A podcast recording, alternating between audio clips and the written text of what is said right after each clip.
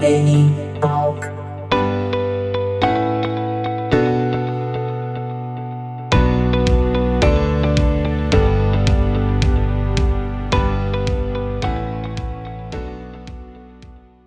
Didio, eu quero que você considere o cenário, um cenário pré-apocalíptico. Nossa onde, onde a Terra, né, os recursos na Terra, no nosso planeta, eles já estão escassos e a vida humana aqui corre risco. E Uhum. você inteligentemente está na sua viagem para Marte ou para a Lua. E você está organizando as suas coisas e o que você vai levar contigo. Até porque agora, né, nessa altura, né? Desculpa te interromper, né? Hum? Mas nessa altura eu já, eu já sou um multimilionário, né? E eu tenho ali minha parceria com o Elon Musk, né? Então, Ah, boa!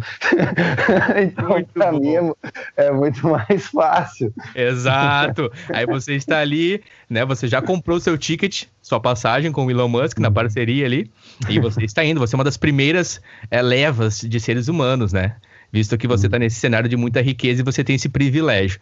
E você também tem o privilégio, no seu ticket, você comprou o direito de poder fazer uma playlist e levar músicas com você. Né? O Elon Musk ele te deu esse benefício e você comprou esse Ticket Plus. E eu queria ouvir de ti quais bandas, artistas você levaria contigo para essa nova vida extraterrestre. Ah, pra, uma, pra uma eternidade, digamos assim, né? Isso, uma Tipo- passagem só de ida. É. Cara, eu vou te falar assim. A primeira banda, assim, sem sombra de dúvida nenhuma, que é a banda da minha vida, a banda master, assim, seria o Metallica. E aí eu colocaria nessa playlist talvez Master of Puppets, ou então indo um pouco mais além ali, talvez eu colocaria algo do, do Black Album, tipo Sad But True, alguma coisa nesse sentido. Acho que uma dessas duas aí eu colocaria. Ah, e aí, cara, colocaria também Iron Maiden, com certeza, que foi assim uma da uma, a, uma a banda primórdia, assim, digamos assim, que me introduziu pro metal, né? Uhum. Que é o, a sonoridade que eu que eu escuto, que é a minha, a minha main, né? É que é o, o, o master, assim, que eu escuto até hoje. Ah, cara, talvez um ACDC ali, por diversão, né? Porque a Talvez vida, a vida- índice- Alguns ouvintes aqui vão tipo assim, qual é, mano? Ah, cara. Não, é que eu, eu, eu curto esse tipo pra caralho, mas não é aquela banda assim. Cara, eu acho uma banda massa, tipo, por toda a história que eles tiveram, sabe? É, é inegável, assim, o legado que eles deixaram. Mas não é a banda assim, que, eu, que eu sou muito, muito. Não tenho favoritismo, assim. É a banda que eu curto escutar no rolê ali, é divertida pra esse cenário, pra mim, tá ligado? Sim. Então, tipo, seria uma, seria uma banda que eu colocaria aí também nessa playlist para aqueles momentos assim que tu tá mais leve. Tipo, ah, vou, vou ouvir um som aqui para relaxar, dançar, sei lá, comigo mesmo. Sim. Ah, e aí, cara, deixa eu pensar. Essa playlist talvez seria um pouco curta, porque às vezes eu ouço a mesma coisa repetidas, repetidamente. Mas, ah, BR, talvez. assim, tem alguma coisa de BR? BR que levaria? É. Cara, eu acho que BR eu levaria Dead Fish. Olha Dead aí. Fish, assim, levaria, eu colocaria, sei lá, alguma coisa ali do, do Contra Todos, porque, cara, Contra Todos foi o disco que eu mastiguei quando ele saiu, assim. Tipo, um negócio absurdo. Ah, Contra Aí, tudo. talvez eu- Isso é recente, É. né? Me corrige. é 2009, cara. 2009, é 2008, 2009, se não me engano. É até uma discussão que a gente tem, ah, que, eu, que eu converso às vezes com, com o Lucas e também com o Christian, o Lucas ali, Lucas Unser, Lucas Unser. Uhum. queridíssimo.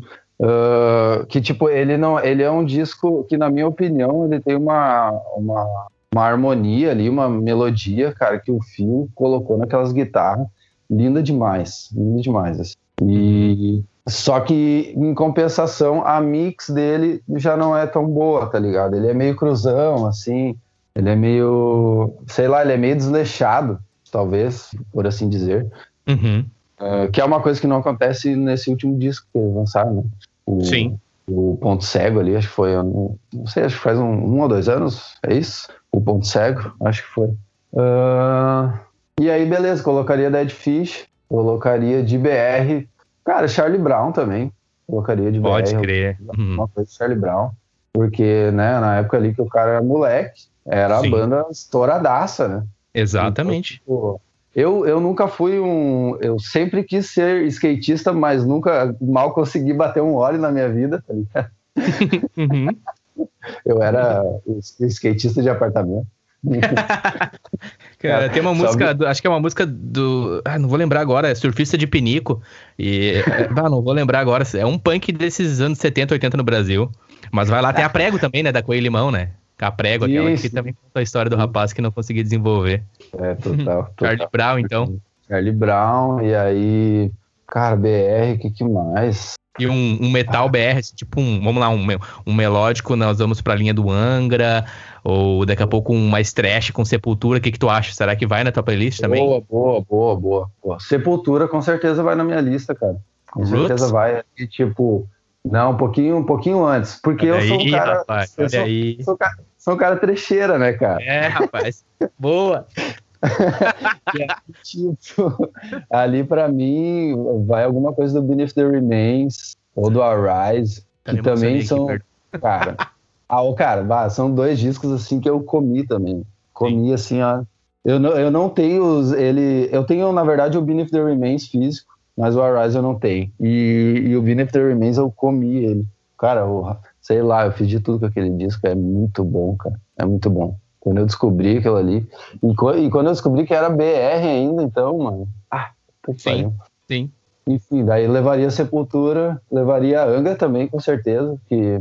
Mas, tipo, o metal melódico em si, eu, eu escutei durante um certo período, mas não era, não foi aquela coisa que me pegou valendo igual o trash. O trash. Uhum. E aí levaria Angra, sim, com certeza. Levaria algum, o Angels Cry, talvez. Uhum. Uh, e aí que, que mais de BR, mano? Deixa eu pensar.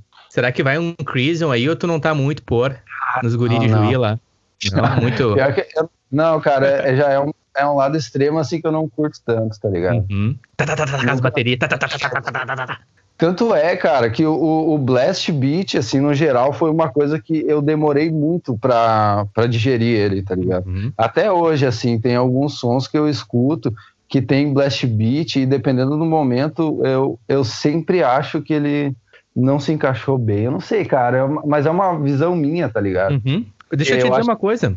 Perdão uhum. te interromper, mas apenas para pregar o flow, eu tenho o mesmo sentimento, cara. Tá uhum. ligado?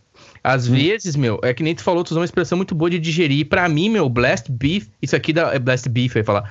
Porque pra mim é tipo um bife de fígado, meu. Tu gosta de bife de fígado, meu? Nada a ver a conversa. Mas tu... É que assim, meu, a minha mãe, a minha família é apaixonada por todos, Pode mano. Querer. E eu sou o único na mesa que não. Porém, eu entendo o gosto. Eu entendo o gosto. Eu já provei, eu sei como é. E eu sei por que as pessoas gostam. Mas eu não consigo. E eu acho é, que é isso que acontece comigo também e contigo na questão do Blast Beast. Tipo, não. Ah, às vezes eu me pergunto por quê, entendeu? É, é, sei lá, tipo, é, eu também, cara, eu odeio bife de fígado. Odeio doce de figo. Nossa, não, não, eu também, cara. Não, doce de é figo não dá.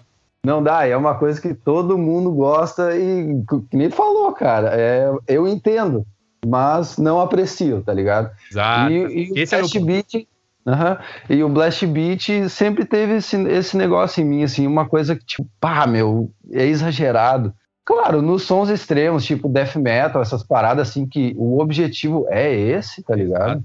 Aí, beleza, se encaixa super bem. Mas, tipo, tem alguns estilos que, que eu acho que às vezes eles. Não sei se eles descobrem coisas novas ou tentam explorar coisas novas. Que, por exemplo, o metalcore, depois de um tempo, quis, né, tipo, colocar isso no meio das paradas. É umas coisas que eu sempre ouvi assim, hum, pá, eu acho que aí não precisava, tá ligado? Exagerado demais. Uhum. Uh, mas enfim, e aí o que, que, mais de, de BR? Uma gaúcha, uma gaúcha. Tem alguma gaúcha que tu levaria? Uma banda? Fresno, Fresno. Olha aí. Fresno com certeza. Levaria Fresno. Fresno também, cara, tipo, é, eu era, eu, quando eu era jovem, jovenzinho, jovial. Muito bom. Quando eu era jovem. É dois, é dois aposentados aqui, né? Ô Didi, jogando bocha, conversando na praia. Ah, fumando um derby. Uma camisa com os botão amarrado errado, tá ligado? Que eles botam o botão amarrado errado, que tem os botão, tem que alinhar certinho, né? Aí eles alinham errado. Não, mas é, é, é, esse é o charme da parada. Daí, tipo assim, eu, eu tô todo torto. E o boné atrás, a parte de fechar o velcro, tudo aberto. Eles não fecham o velcro. Não, sim. claro. E, e vermelho do trago, né? vermelho do trago trocando essa ideia aí na, na, na praia jogando bocha. Da juventude, vai lá. e aí, beleza, mas uh, quando eu era mais jovenzinho, que eu tava falando, eu era, cara, eu era raivoso. Eu acho que todo moleque, quando descobre é, essa parada, assim, que vai para esse lado do metal ou do punk ali, né, e tal, uhum. todo moleque quer ser contra o sistema, sei que, essas paradas. E aí, depois que eu conheci a galera ali, tipo, eu era mais, sei lá, eu já tinha, já, já tinha minha maioridade, uhum. que eu fui entendendo outros tipos de som, eu fui, que a gente, né, que o emo tava em ascensão pra caralho naquela época. Isso, então, início tipo, dos anos 2000 ali, né? É, tipo, é, já mais pro final ali do, de, de, ali 2010, 2008. É. Uhum, verdade. Muito, é, tinha NX0, Fresno, uhum. Cine, tá ligado? Umas paradas assim, mas tipo, Fresno foi uma banda que me marcou bastante também, porque, cara, o, o Lucas Silveira é um puta compositor, tá ligado? E, e eu, não sei, cara, alguma coisa sempre me dizia assim, lá no começo, quando eles saíram, assim, quando tinha ali o Ciano, eu ouvi assim, cara, tem, tem alguma coisa diferente aí, tá ligado? Uhum. Não, é, não é só mais um, uma banda que, que tá tomando. Uhum, isso, tomando vantagem na vitrine, né? Uhum. Tanto é que né, o cara tá até hoje aí na atividade, uhum. tem estúdio, faz, faz a parada acontecer. Mas sim, Fresno com certeza eu levaria pra Marte. O que mais, mano? Mano, e agora uma para encerrar fora do, fora do, digamos assim, da árvore rock and roll, fora do rockão. Que até, tu, até aqui tu mencionou Metallica, tu mencionou ACDC, tu mencionou Sepultura, tu mencionou Angra, agora tu trouxe uhum. o Fresno, Charlie Brown. Algo fora dessa linha, digamos assim, do rock, que tu levaria contigo, assim, talvez uma coisa do reggae, não sei, daqui a pouco hip hop, outros elementos, assim. Digamos que o teu slot pra árvore de rock and roll na tua playlist para esse novo mundo já encerrou agora? Uhum, uhum. Cara, ah, daí eu vou ter que pensar um pouco mais, porque tipo assim, uh, são coisas que talvez eu ouvi em algum determinado ponto da minha vida, que eu ouço até hoje, porque tipo assim, eu ouço uh, no, no gênero rock ali, eu ouço muita coisa diferente e de vez em quando eu saio fora disso, mas é muito de vez em quando, tá ligado? Sim. Então, tipo, deixa eu pensar, cara. Talvez, cara, uma banda que eu ouvi bastante em um, um, tempo, que eu acho muito fora, que é um duo, na verdade, né? É ali o Twenty One Pilots, cara. Ah, pode crer. One Pilots é uma puta banda. Uhum. Eu acho do caralho, levaria. levaria e nesse, é, nesse cenário tu foi bem inteligente, na minha opinião, porque eles têm muitos elementos, né, Didi? Muitos uhum. elementos ali. De reggae, uhum. de hip hop. Ah, muito boa escolha. 21, bah, demais. Pode crer, levaria Nossa, junto. Uhum. Nossa, Sabana é foda demais. Bom.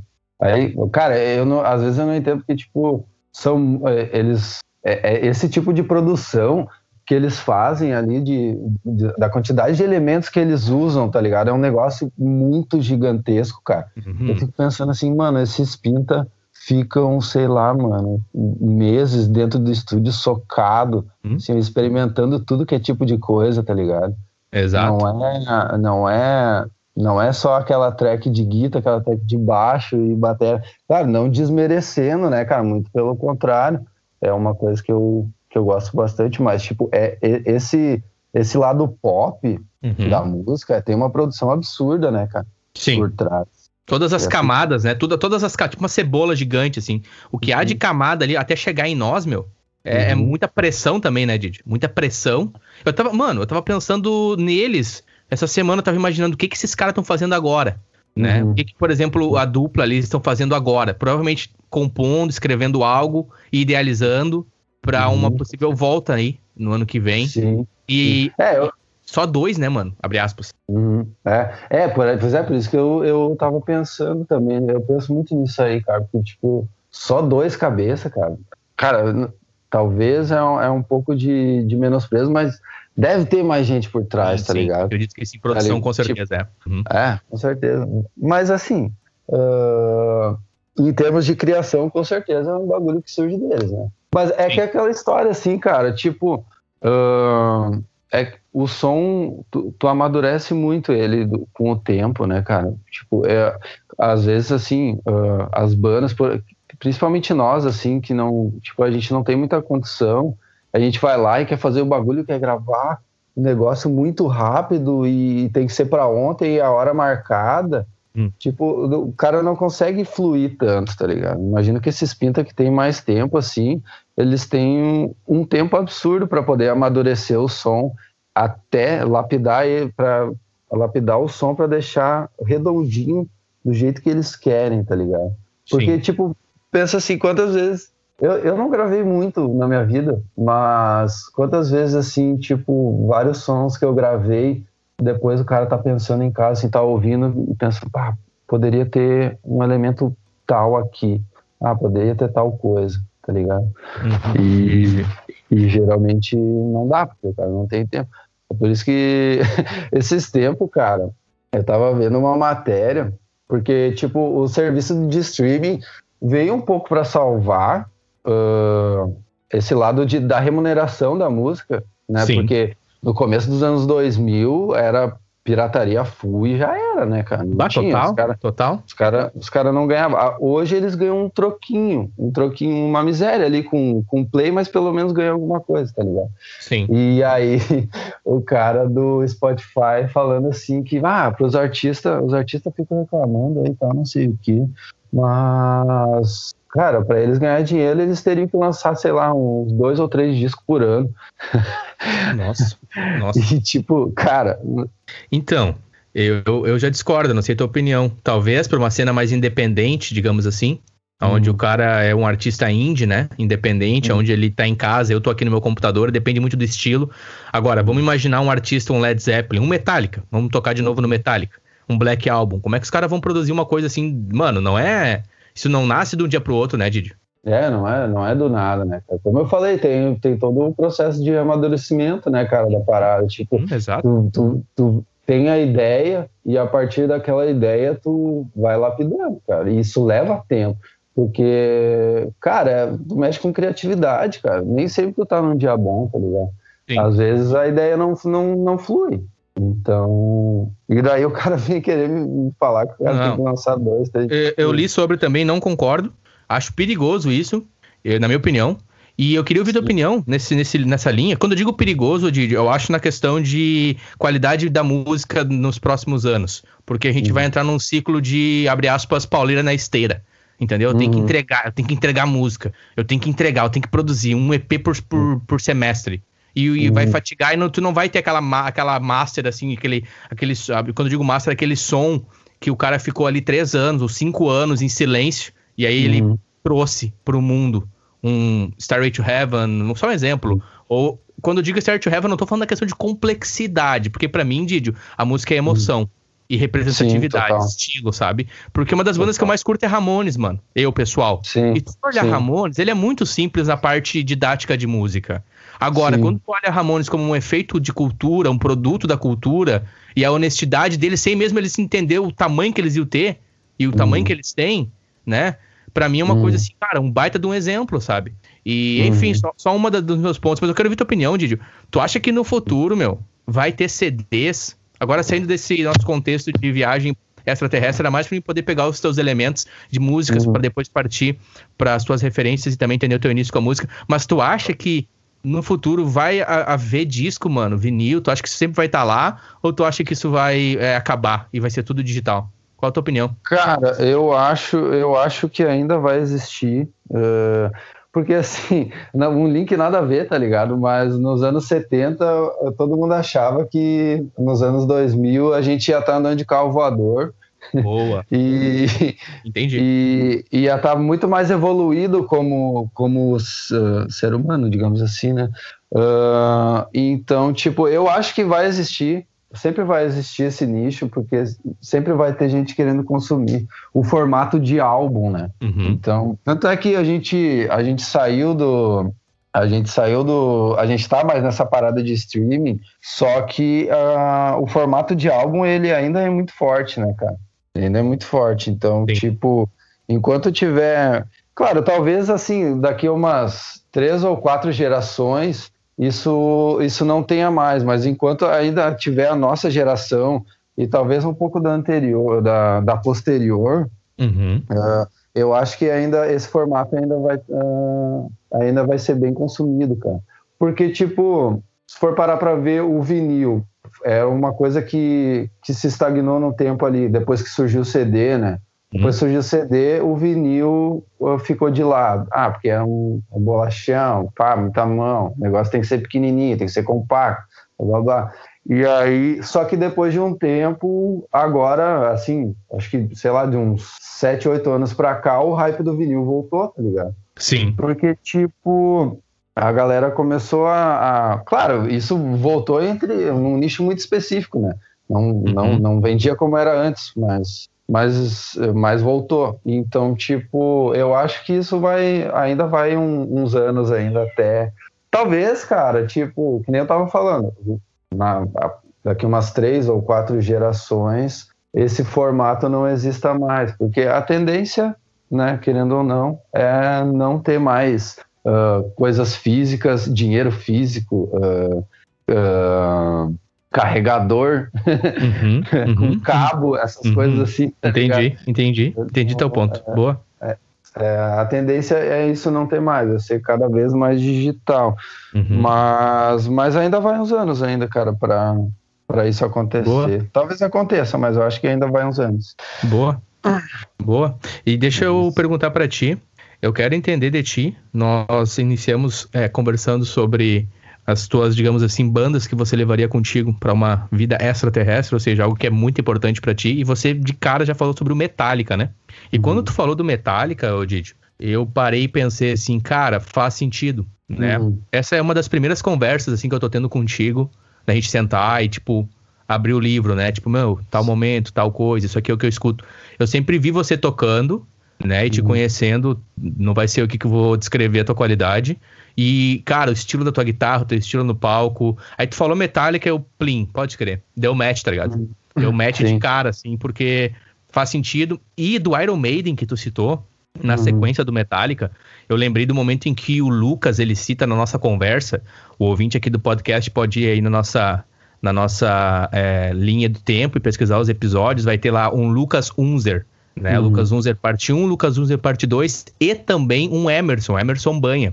E você é citado pelos dois. E o Lucas, ele cita o momento em que você tocava Iron Maiden, acho que o Banha ele cita. Acho que é o Banha que cita. Foi, foi o, o momento em que ele, ele te conheceu e você já, ali naquele momento, acredito que era 2008, 2009, e aí eu quero ouvir de ti uh, você já tocava Iron Maiden, já era uma banda que estava contigo, sabe? O que pra cena naquele momento ali, falando de nós, relação cena Chris Lanches, vamos usar esse, esse uhum. exemplo, era algo diferente, porque a gente estava todo mundo ali no Green Day, no Blink, no uhum. CPM, no hardcore, no punk rock. Conhecíamos uhum. o metal, sabíamos, mas não estávamos afim de tocar, pelo menos não no momento. Sim. E Sim. eu queria ouvir de ti, uh, Didio, primeiro, é, se você puder dar um pouco de exemplo, uh, um pouco da história do teu apelido, porque eu quero entender também. Didio, de onde veio.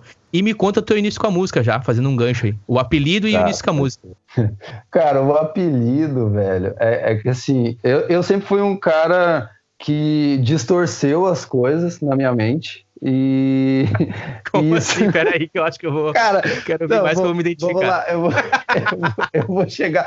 Tipo assim, sabe aquele lance de, de, tipo, ah, não, eu tenho certeza que a coisa é X. É isso okay. aqui. Não, meu, mas o negócio é Y. Hum. Cara, não, mas eu vi, eu tenho certeza que tá na minha cabeça, cara. O negócio é X, cara. Não, mas é Y. E daí eu chego lá e o bagulho é Y. Beleza. Parte... Partindo desse ponto, é, uma época, né, quando eu era moleque, eu tinha, sei lá, uns 10 anos, cara. Ensino fundamental ali, só queria saber jogar bola na rua. Hum. E numa dessas aí eu tava com meus bruxos, sei lá, na, na calçada, assim, trocando uma ideia, tá ligado? Hum. E aí eu não sei porquê, cara, surgiu o assunto do Topo Gigi. Não sei porquê. Aleatório, assim. Surgiu, surgiu o Topo Gigi na conversa. E aí eu, bah, mano, pode crer o Topo aquele elefante, né? Aí a galera me olhou assim. Ele... Caralho, eu não lembrava mais disso aí, velho.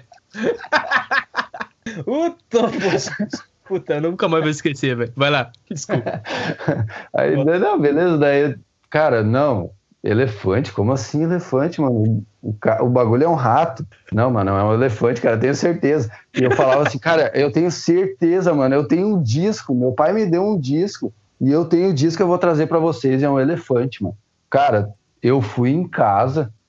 Quando eu cheguei em casa, eu olhei pra capa do disco assim, puta merda, é um rato mesmo. E voltei. Era isso, Era isso. Cara, eu voltei com. Eu voltei assim. Cara, daí beleza, voltei assim, pá, meu, o era um rato mesmo, pronto. Daí acabou, né, mano? Ah, mano. Tipo, ah, autopogige ali, autopogige ali, e depois virou só gige. Naturalmente. Ah, muito boa história, mano. Autopogige, isso o quê? 10 anos, gurizada cara, na rua, jogando que... futebol, Campo Bom? Me ajuda? Exatamente, Campo Bom, Vale dos Sinos, Rio Grande aí, do Sul, sa nossa saudosa cena. Ah, muito bom. e aí, cara, sobre o começo, assim, eu acho que na minha relação com a música, né? Eu acho que se for parar para ver, assim, eu tava analisando, né? Quando tu me, me fez esse convite, eu tava analisando um pouco mais a fundo. Eu acho que isso vem, assim, de quando eu era muito molequinho, mas muito molequinho. Sei lá, tinha meus seis, sete anos de idade.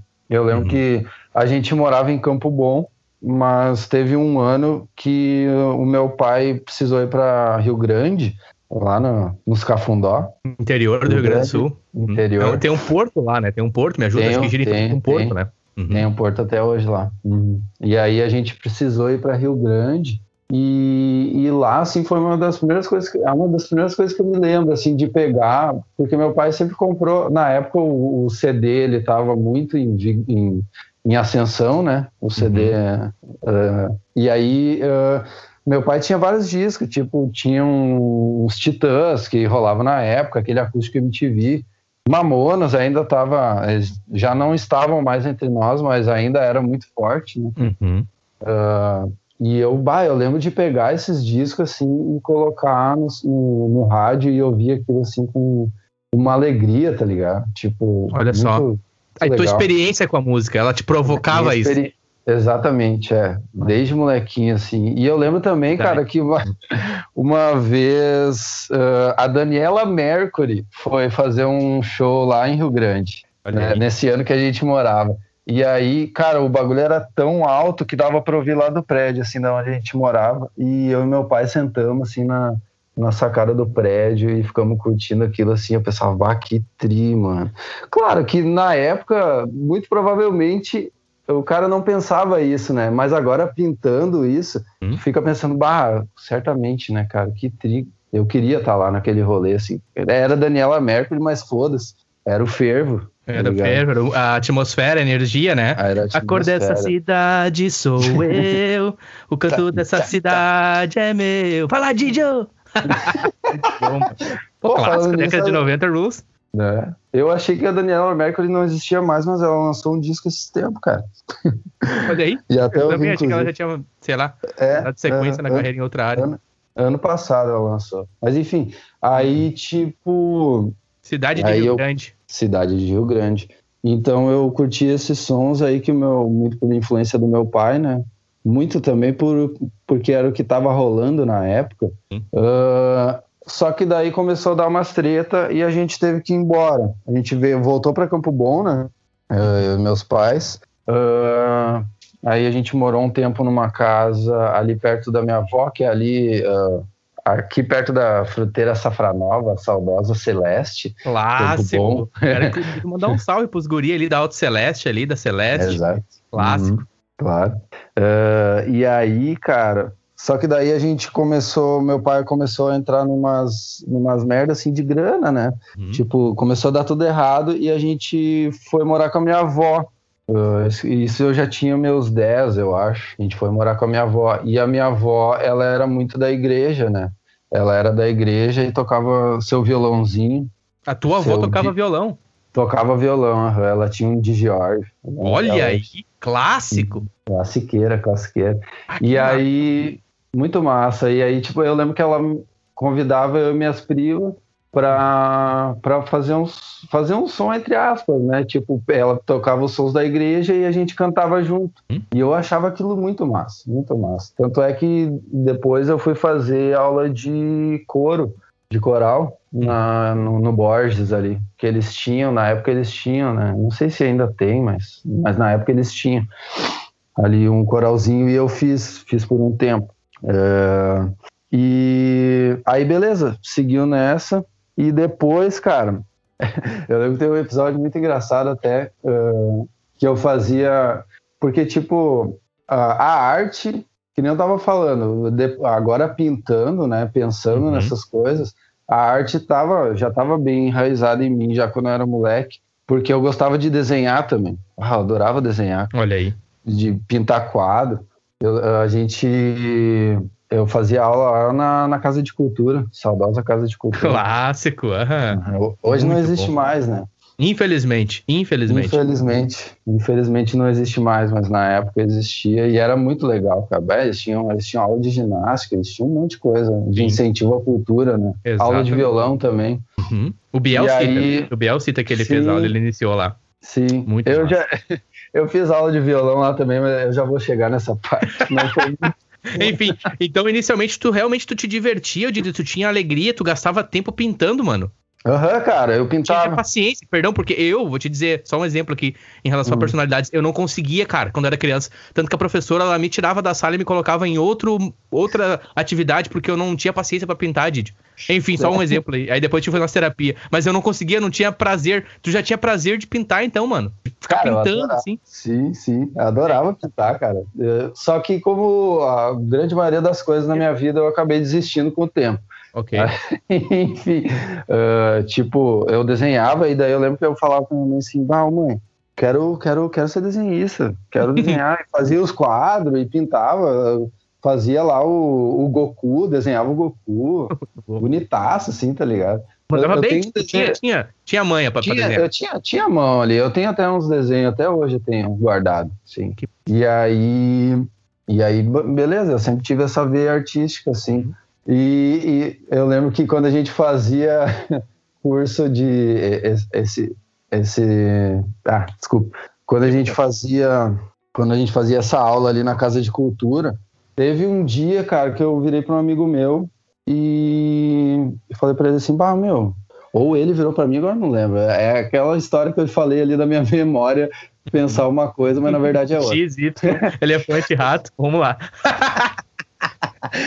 É, aí beleza, não lembro se eu virei para ele ou ele virou para mim e a gente se olhou assim, pá, beleza, vamos, vamos casear hoje, foda-se. Não estamos não tamo afim de ir na aula. Aí, cara, vamos casear. Olha, olha as ideias, tinha uns 11 anos, cara. Boa. Beleza, as ideias do cara. Aí eu acho que ele queria comprar um CD do Charlie Brown, cara. Olha aí. Na Toma, na, na Tomahawk. Tomahawk hum, já existia na já época. Já existia, sim. E ele queria comprar um disco do, do Charlie Brown. E a gente, daí ele falou pra mim, ah, meu, vamos aproveitar e vamos lá na Tomahawk, eu vou meter esse disco aí. Nem lembro que disco era. Talvez. Ele queria comprar qualquer disco, eu acho, que fosse do Charlie Brown. A gente chegou na Tomahawk e não tinha. Uhum. E eu não sei por que cargas d'água a gente saiu com o disco do Sepultura, mano. De lá. Oi? Oi? Do nada! 11 anos. Ok. Boa. Cara, a gente saiu com... Cara, tipo, eu não sei, eu não faço a menor ideia até hoje do porquê que a gente saiu com aquele disco. Sei lá, acho que a gente olhou a capa e achou capa, legal. É, a imagem, provavelmente. Não sei. E aí, mano, isso era 2001, na época que eles tinham lançado o Nation lá, que era só pra... Derek Green, né? pra... né? Já não era mais o Mac. já era o Derek, é, fazia uns 4, 5 anos. Eles estavam tentando se reerguer ainda, né? Nessa Exatamente. época. E aí, mano, eu lembro que a gente pegou esse disco assim, colocou no, no aparelho e ficou tipo, cara, o que, que tá acontecendo aqui? eu tô imaginando, mano. Isso aí aflora a minha imaginação. Ô, Menino mano, Didi ali, o caralho, o que, que é isso? O que, que a gente vai gasear, meu? Não, a gente não conseguiu ouvir, cara. Tipo, a gente ouviu um, dois sons assim, e largou o disco de mão, foda-se. E num background, num background teu de, também de, de igreja, né? Como você citou, vindo uma influência materna, perdão, é, da avó ali, né? Tipo, cantando no violão, uma coisa mais. Me ajuda, era a igreja evangélica ou igreja católica? Era católica. Era católica. Aí você escuta aquela. Tipo assim, meu Deus, o que, que é isso? É, tipo, e o cara, né? O cara tinha 11 anos, eu conhecia ali Titãs. Eita, não. Daniela Mercury. Aí o cara. Do nada, sepultura. Tipo assim, oi? Ah, tá louco? Não tem como eu, não tem como. Não, não tem como, não tem como. E aí, aí beleza, foi ali meu primeiro contato desastroso com Sepultura. aí eu lembro que uns anos depois também, acho, não sei se foi muito tempo depois, porque eu morei, acho que uns três anos com a minha avó. Uh, eu lembro que o meu primo, meu primo sempre foi bem afortunadinho, bem, bem de grana, e ele tinha um Discman, mano, na época. Nossa, pode crer. Um Nossa, mano, tinha um Discman. Uhum. Pô, cara, era muito pica. Nossa Sim, senhora. exatamente. E eu lembro que um dia ele foi, ele colou lá na avó, levou o Discman, só que ele esqueceu um disco lá, um dos discos que ele tinha levado. E, um, e, e esse disco era o Take Off Your Pants and Jacket, do ah, Blink. Sério, mano? Sério, mano. Claro que é sério, mas eu digo sério apenas por, por, por força da, da palavra. Pá, mano. Só um parênteses, esse é o meu álbum favorito dessa banda, cara. É o álbum que pra mim, é, assim, pá. Cara, pra mim também é, é, é, o disco favorito que eu tenho, assim. Olha aí, do, de longe, assim, muito é por nóis. causa dessa época aí. Dá tá soquinho no ar, dá soquinho no ar aí. é os ah. guri. Foda. Foda. Vai lá, vai lá. Take off pants and jacket. É original ou era, ou era original. alternativo? Original. original. Original, mano. Só que ele deixou, eu não sei, cara, ele deixou só o disco, não tinha capinha. Eu, cara, eu, eu não sei que fim deu aquele CD. Eu tinha até pouco tempo atrás, mas ele se perdeu com o tempo. Não sei onde é que ele foi parar, mas, cara, gastei também. Aí, é ah, eu vi aquilo assim, mano, diferente, né? Diferente, de tudo exatamente, meu. E, e não era tão extremo que nem Sepultura, né? Não. Ah, não, ali já era uma escola mais. É, é, porque Sepultura, o problema, abre aspas, é o punch, né? É aquela coisa que não tem um meio termo, né?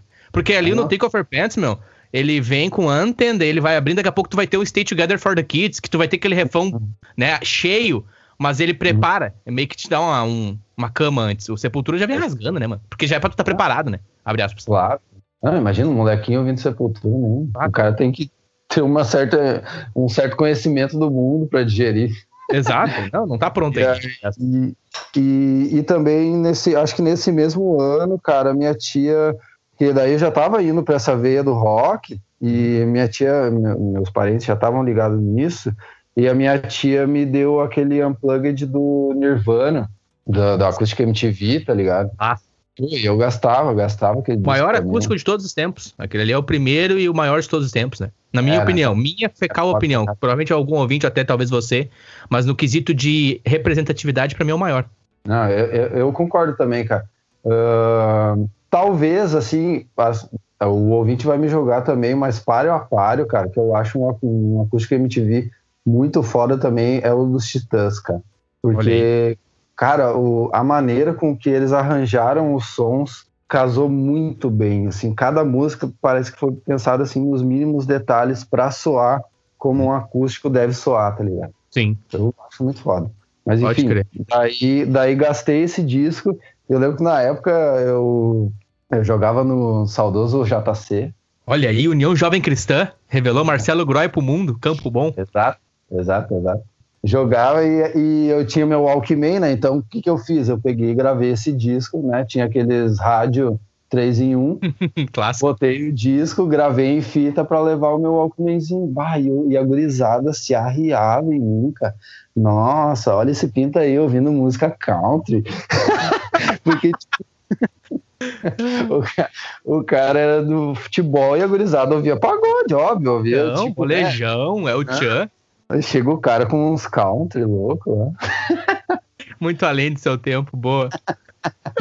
ai, ai. E aí, uns anos depois, uma coisa que me marcou muito também, que daí eu já, já saí da casa da minha avó só que a gente ainda estava mal, então eu morava com, num prédio da minha tia, morava de favor, e eu dava muito rolê com, com meus bruxos da escola, assim, tipo de, de infância, que eu tinha conhecido ali com meus 7, 8 anos, uhum. eu ainda dava rolê com essa mesma gurizada. E aí, né, ali era, sei lá, 2003, 2004, e Raimundo estava em ascensão, né, cara, só no Forever ali, então, tipo, via o Raimundos, gastava os Raimundos, e só que eu lembro que teve um dia que a gente foi na casa do, do tio desse de um amigo nosso, desse amigo que eu dava banda, uhum. e ele e ele também era metido nos skate, pá, não sei o quê. E ele tinha um DVD e colocou para nós e falou assim: "Meu, eu vou, eu tenho um DVD aqui que eu acho que vocês vão curtir, vou colocar para vocês. E era um DVD do Rage Against the Machine, mano. Era o aquele aquele DVD clássico, cara, não lembro o nome agora dele. Battle tem, of tem um que é no México. Oh, The Battle of uh, Los Angeles. É isso, isso, isso. Nossa, é aquilo isso. ali é violentaço. Abre aspas. Oh. Nas imagens, tu vê assim, tu, tu, tu olha assim, abre aspas, imagina o Didiozinho lá. Tipo, mano, o que que tá acontecendo? É, era diferente, era diferente. E aquilo ali me marcou muito também. Uh, e aí, só que nessa, nessa mesma época, eu conheci um cara na escola, e o nome dele é, é Gian, saudoso Gian, mandar um abraço para ele até. não sei se ele vai ouvir a gente, mas se ele estiver ouvindo, um abraço, porque ele foi, além do banho, né, que foi o cara que, uhum. ali mais para frente eu vou falar, mas que me colocou na música, esse foi o cara que me colocou a. me apresentou a guitarra. Uhum. Assim, então, tipo, conheci esse cara, a gente dava banda junto e tal, e ele, um certo dia, ele é. Cara, ele é filho do. do, do Amã da Rádio Urbana, tá ligado? Pode crer, pode crer. Urbana. Rádio Urbana, Campo uhum. Bom, clássico. Isso, é. E aí, então, tipo, né, por ter essa influência do pai dele, ele bom, manjava muito, né? Já tava, sim, já tava no negócio manjava muito, então ele tinha vários discos, lá me apresentou uns Ramones. Só que eu lembro que eu não, não fui muito do Ramones na época. Uhum. Eu nunca fui muito dessa veia punk, assim, tá ligado? Sim. Eu gosto, assim, eu escuto de vez em quando, porque o cara tem. O cara, sendo músico, o cara tem, tem respeito pela, pela Exato. história. Né? Exato. Mas. Aquilo não, que eu citei no início de representatividade, né, Didi? Tem muita coisa Exatamente. também que tu escuta, não é tanto, ah, tocou em mim. Uhum. Mas é o que, uhum. que eles estão dizendo, o que, que isso representa. É tipo aqueles livros que tu tem que ler na faculdade para tu chegar num, num consenso, pra tu poder argumentar depois, né? Tipo assim, eu vou tocar uma ideia com o Didio, o Didio, ah, sei quem é Ramones porque vi fotos, tá, mas tu nunca escutou, não entende a parte de arranjo acorde, fica difícil, né, Didio? Uhum, exatamente, exatamente. E aí, cara, eu lembro que um dia eu tava na casa desse, desse maluco e ele, ele tinha uma guitarra. E ele começou a tocar assim na minha frente. E eu, bah, meu, que triste aí me ensina. E ele me ensinou uh, aqueles exercícios padrãozinho lá, um, dois, três, quatro, na primeira corda. Me ensinou o hino do Grêmio. e eu acho que foi isso, cara. E, cara, eu fiquei tão maravilhado com o negócio que, tipo, bah, eu cheguei em casa, não tinha, não tinha nada, né? Não tinha instrumento em casa. Porque meu pai, meu pai sempre fala que a única coisa que ele conseguiu fazer com um violão foi estourar uma corda. nunca conseguiu fazer. nunca, nunca conseguiu evoluir muito assim. Sim. E aí eu lembro que eu cheguei em casa e, e falei e pedi para ele, né, um violãozinho. Só que bah, a gente tava fudido de grana na época, não tinha dinheiro nem para comer direito e eu queria um violão. E aí o que que ele fez, cara? Ele pegou, ele tinha esse violão que ele falou que a única coisa que ele conseguiu fazer foi estourar uma corda. Ele tinha dado para minha prima. Uhum. E aí Daí o que, que ele pensou? Bom, vou, vou ver se, a, se, se ela tá usando ainda, se ela não tiver, daí eu pego, né? E Sim. pegou, pegou, pegou emprestado para mim, para eu conseguir aprender. E Baca, e esse violão foi a minha base, assim, era um cachininha, aqueles que vendiam na Labs, aqueles brabos. no crediário, Dite? 25 oh, vezes. Aí ganhava, ganhava, ganhava, ganhava uma caixa de bombom, tá ligado? Lembra na época que ganhava? pode crer, irmão, pode crer. Clássico. Aí, enfim, daí, uh, daí. Só que, cara, eu me encarnei de uma maneira assim, que, tipo, bah, aquilo ali virou, virou meu mundo. Virou meu mundo assim, total. Eu peguei, tipo, comecei a, a, a tocar. Eu tocava todo dia, todo dia. Eu lembro que quando eu, eu comecei, assim, que eu peguei esse violão emprestado, uns três, quatro dias depois eu tava tentando tirar o, esses Iron Maiden que eu toquei durante muito tempo. Nossa, do nada, e, assim. Assim, cara, é porque, tipo, a, o meu aprendizado foi total de ouvido, tá ligado? Eu nunca. Assim, só depois que eu fui ter, me interessar por teoria e tal, mas no começo, cara, era isso, era tipo, eu, o que, que eu pensei na época? Bom, eu vou ver o que, que, o que, que eu conheço que talvez seja mais fácil Uhum. Então, tipo, eu, eu aprendi esse é, o riffzinho ali do, do salinho do, do hino do Grêmio. Uhum. E aí depois, como eu tinha o Unplugged do, do Nirvana, eu pensei, bom, vou, vou tentar tocar Camas e War, né? Uhum. Do jeito que eu acho que é, foda-se. E aí eu colocava o disco assim, eu lembro que eu colocava de minha mãe, ficava me olhando, pensava, olha esse louco aí, com, com o ouvido grudado no, no alto-falante e, e, tentando tirar o som. E aí foi assim, assim foi indo. Isso, aí, isso ali tu já tinha o quê? De, de uns, uns 12, eu 13 tinha, anos? Cara, eu já tinha 13 para 14 já. 13 para 14. Tu continuava ali no Celeste? Sim, sim, morava ali no saudoso bairro Celeste, perto e... da, da Lomba de Canudos. Isso, da Lomba ali, quem vai no caminho para Novo Hamburgo, né? Em vez de ir pela Brasil, tu pode ir pela... Qual o nome daquela avenida ali? Eu sempre não é Independente. Ah, Enfim. Não, é, da... é a São Leopoldo, né? A São Leopoldo, é. Enfim, Isso. e aí tu estudava no Borges, eu imagino. Estudava no Borges, aham. Uhum. Teu ensino fundamental tu fez no Borges. Isso, eu fiz ele inteirinho no Borges. E... Certo. Eu tô tentando entender o momento se você vai pro Fernando Ferrari. Ah, sim, sim. Uh, eu vou depois. Né? atropelando a tua. Ah, beleza, então tá. Só para entender. Didio, 13 para 14 uhum. anos, bairro Celeste Campo Bom, Borges de Medeira é escola, já tá tendo contato com o violão, né? O cachiminha ali, né? No crediário da Labs, tirando coisas de ouvido. O que me chamou a atenção foi que você não foi, abre aspas, para aquele lado de comprar as revistinhas e tirar as cifras. Você foi muito na sensibilidade, no teu ouvido e praticar. De realmente alguém que quer tocar. Já, já para mim já ficou claro ali. Porque não tem barreira. Ah, o que, que eu vou fazer? Vou escutar e vou tocar. Vou tocar, é isso que eu vou fazer. Vou tocar o instrumento. Ótimo. E, e, e, você, você citou aulas de violão. Você fez alguma aula de violão? Como é que acontece esse processo aí? Ah, então. Uh, nessa mesma época, daí, quando eu já estava um pouquinho mais evoluído, um pouquinho mais evoluído que eu digo é sabendo tocar uns power chord ali. Boa. Eu pensei, bom, eu vou, eu vou fazer. Vou fazer aula agora, né, cara? Fazer umas aulas de violão para ver qual é que é do negócio. Hum. Daí fui fazer também ali no, no, centro, centro de cultura, ali na casa de cultura. Boa. Só que, cara, eu fiz, eu acho que eu fiz umas três aulas no máximo. Mas muito no máximo. Primeira aula, beleza, aprendi uns acordes. Segunda aula, ok. Só que eu fazia, cara, eu já tinha meus 13, 14, né? Uhum. E fazia aula com uma gurizadinha de, sei lá, 7, 8. Eu olhava assim, ah, pode crer. Não, ah, tô, não, não, tô, não, não, não deu match. Uhum. Não, não, não, não tá na mesma página. Tá muito além, não, não. Não, não, é. E aí, daí teve um dia, só que o estopim foi que teve um dia que o professor precisava sair da sala, sei lá o que ele precisava fazer. E daí ele virou assim pra gurizadinho e falou: Não, qualquer coisa, se você tiver dúvida, pergunta pro Matheus. E eu, tá não, mano. Não, não, não, não, não. Eu tô, tô, vou, tô aqui pra ensinar, não tô aqui pra ensinar, tô aqui pra aprender, caralho. Boa. E aí, e aí foi nessa que eu cheguei em casa, falei pra mãe e larguei fora. É, nesse momento ali o X era X mesmo, tu fez certo. É. Boa, não, tá louco, meu. Papo, aos papos. Tu vai ficar esperando é. os outros, entendeu, Didi? Tu já tá na caminhada, Sim. tu já tá com seus 14 anos e bah, muito além, subindo o, o barranco e as crianças lá embaixo. Ô, oh, tio Didi, espera. Não, não tem que puxar a criança subir barranco, mano. Tem que me ajudar, é. eu quero ir mais alto, não vou ficar esperando os outros chegar, imagina. Não, tu fez certo, é. total atitude, certo. É, talvez o cara, eu teria, poderia ter um pouquinho mais de sensibilidade e puxar as crianças junto, mas, mas não, ah, não, era, não, não era o meu sentimento na criança época. Criança só incomoda, Didi, tem que acabar a criança. Brincadeira. Ai, muito e daí, e aí era nessa época que eu andava com essa gurizada e com esse Gian, que eles eram que cara, eu andava também com o Júlio, Júlio da Black of, não, Black of Skin, na, na época ele formou depois. Ah, agora, tá ligado? Aham. Sim. Nossa, essa, de CB, é, pode crer. Isso, é, essa galera toda estudava no Borges. Olha aí. E eles já estavam indo para essa caminhada do metal.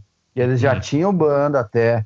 O Júlio já tinha banda. O Júlio, é, eu lembro até hoje o nome da banda era Perpetuation. Olha aí. metal, metal brabo, assim. E eu lembro que hum. eles fizeram uma apresentação no Borges. E eles tocaram uns Iron Maiden, cara, e eu ficava olhando assim, mano, eu quero fazer isso, eu quero chegar nesse nível. Nunca cheguei muito bem, mas eu, a, a vontade eu sempre tive. Dia modesto. Vai lá.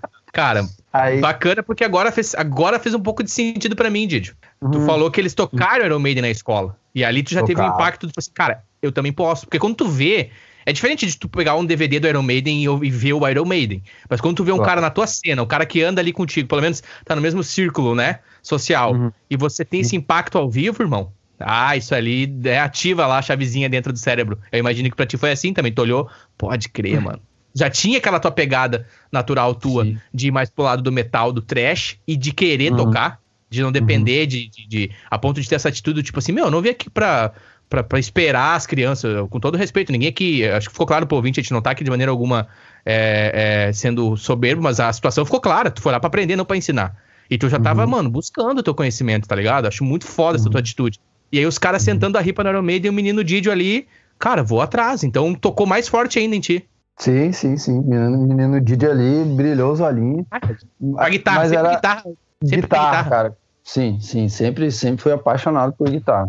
Só que eu fui ter guitarra muito tempo depois, né? Aí beleza, uh, eu fui pro Ferrari depois. Na verdade, eu queria ter ido pro 31, hum? mas não deu certo, deu uma treta, inclusive. Ok. inclusive, uh, eu lembro que na época tu tinha que, acho que tu tinha que dar um sinal de uns 10 ou 20 pila pra, pra meio que guardar o teu lugar, tá ligado? Pra, se, pra se matricular. Hum. E aí eu lembro que meu pai deu esses 10 ou 20 pila lá no 31, só que ele não conseguiu a vaga para mim. E aí, e aí ele, ele foi lá, fez um tendel, né? É, como assim?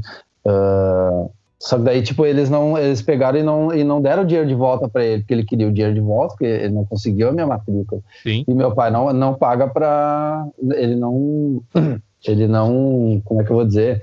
Ele, ele paga para se estressar. Boa. Entendi. E aí, claro. não, peraí, como assim? Uh, cadê o dinheiro? Cadê o dinheiro? Vocês não vão me dar meu dinheiro. Enfim, o Orlando processou ele, ele se estressou pra caralho por causa de 20 pila. Nossa. 20 pila. Pode crer. Aí, beleza. Daí eu fui pro Ferrari e foi ali que foi ali que a mágica aconteceu, né? Olha cara? o destino, rapaz. Olha aí. Então, então tipo, eu, eu estudava de manhã, aí depois eu fui para noite, porque eu, eu, acho que eu comecei a trabalhar, não lembro. Uhum. eu fui para noite e foi ali que eu conheci a galera. Mas eu lembro que de manhã, quando eu estudava de manhã, cara, eu já, já tinha me dado esse mesmo plim que me deu quando eu, quando eu vi a gurizada ali da, da banda do Júlio e tal. Uhum. Me deu esse mesmo plim e a banda era a Blow Me, cara. Olha aí. Era, era saudoso Corvo, saudoso Ão, uhum. gurizadinha tocando ali. E eu, bah, meu, que triste esses loucos aí fazendo som, cara. O bah, gordo um no baixo? Queria... O Lucas Gordo no baixo? Gordo no baixo, sim, sim. Ah, sim, a Blow. Clássico, Power Trio clássico. Sentando a rico, imagina, no toco, né? Que eles estavam bem à frente, né? Sim, sim. Não, eles eram muito mais evoluídos que nós, cara, na cena. Uhum. Né, cara? E aí, e eu lembro que nesse mesmo dia, cara, uh, eu não conhecia, mas eu lembro que chegou um sujeito magrinho, assim, franzino, com, com um All-Star roxo Pode e aquelas bermudas meio capri. Pode crer. E, eu, e, eu, e, chegou esse louco cumprimentando todo mundo, assim, me cumprimentando. Eu pensei, mas quem é que é esse cabeça? Mano? Depois que eu fui descobrir que era o banho. Olha aí, queridão, queridão demais, cara. O banho. Ah, grande tu banho, falando cara. ali que tu falou do All-Star roxo e da Capri já. Opa, peraí, acho que é o banho. E aí, cumprimentando todo mundo, queridão, velho. Emerson Banha. Ouvinte, Emerson quem tiver banho. o interesse, a disponibilidade, é o episódio número 2. Vai lá.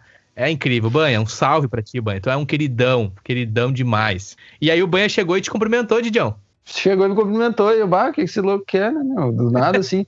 Mas, né, é, é, o jeito do que nem ele falou, o banho é, é meio vereador, tá ligado? Então, ele sempre, sempre foi, assim, de apertar a mão, de estar junto e, e, tal. Só que só depois que eu fui entender isso. Mas e daí, daí eu fui pra noite e foi ali que eu conheci a galera. Aí teve, teve esse episódio aí que o, que o Banha cita, né, no, no, no no episódio dele, que é um dia a gente tava, a gente foi num festival, se não me engano, aqueles festival que a Atlântida lançava na época, aquele, o Atlântida Festival, não sei se se lembra, né? Do Atlântida Festival. Ah, não me lembro. Uh, tu não lembra, mano? Pera Cara, aí. acho que foi um, foi um, foi um festival que aconteceu tipo uns dois anos, acho. E depois não, não rolou mais. Isso foi aonde esse festival?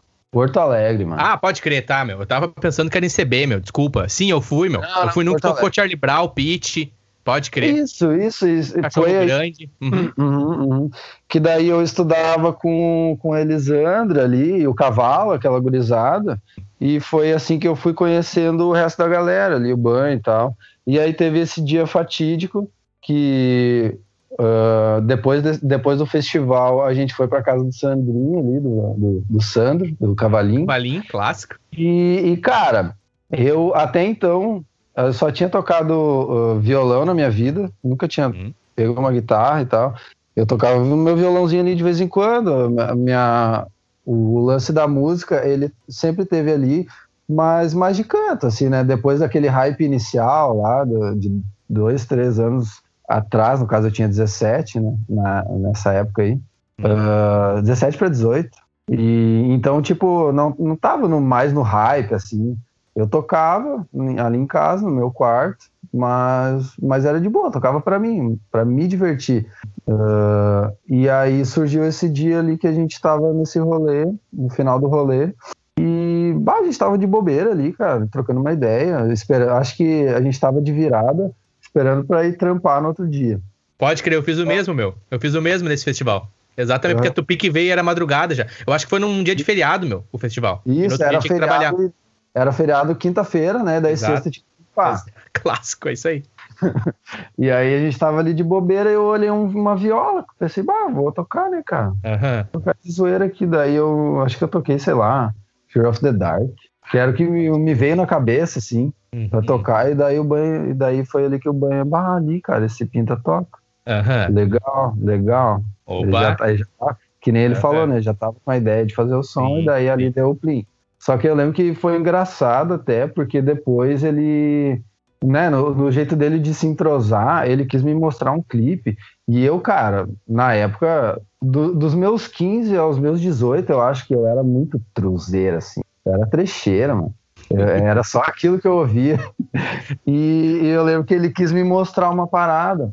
E era Bullet, ele mostrou Tears Don't Fall, ele falou assim, cara... Tears Don't Fall... Perdão, ouvinte, mas é muito boa. Bullet for my Valentine. Isso. Desculpa aí. E eu... muito bah, bom. cara, eu lembro que eu ouvi aquele refrão assim, não, mano, ah, nada a ver isso aí. Olha esse louco. Eu sou true, meu. muito bom. Muito bom, Didi. Só que, só que daí tem, tem aquele interlúdiozinho, né, pro solo, que era o. E aí ali eu. Opa! Cavalgadinha, cavalga, cavalga, ah, desculpa, cavalgadinha. Cavalgadinha, boa. Cavalgadinha é nós, né? É nós. E ali eu vi que tinha.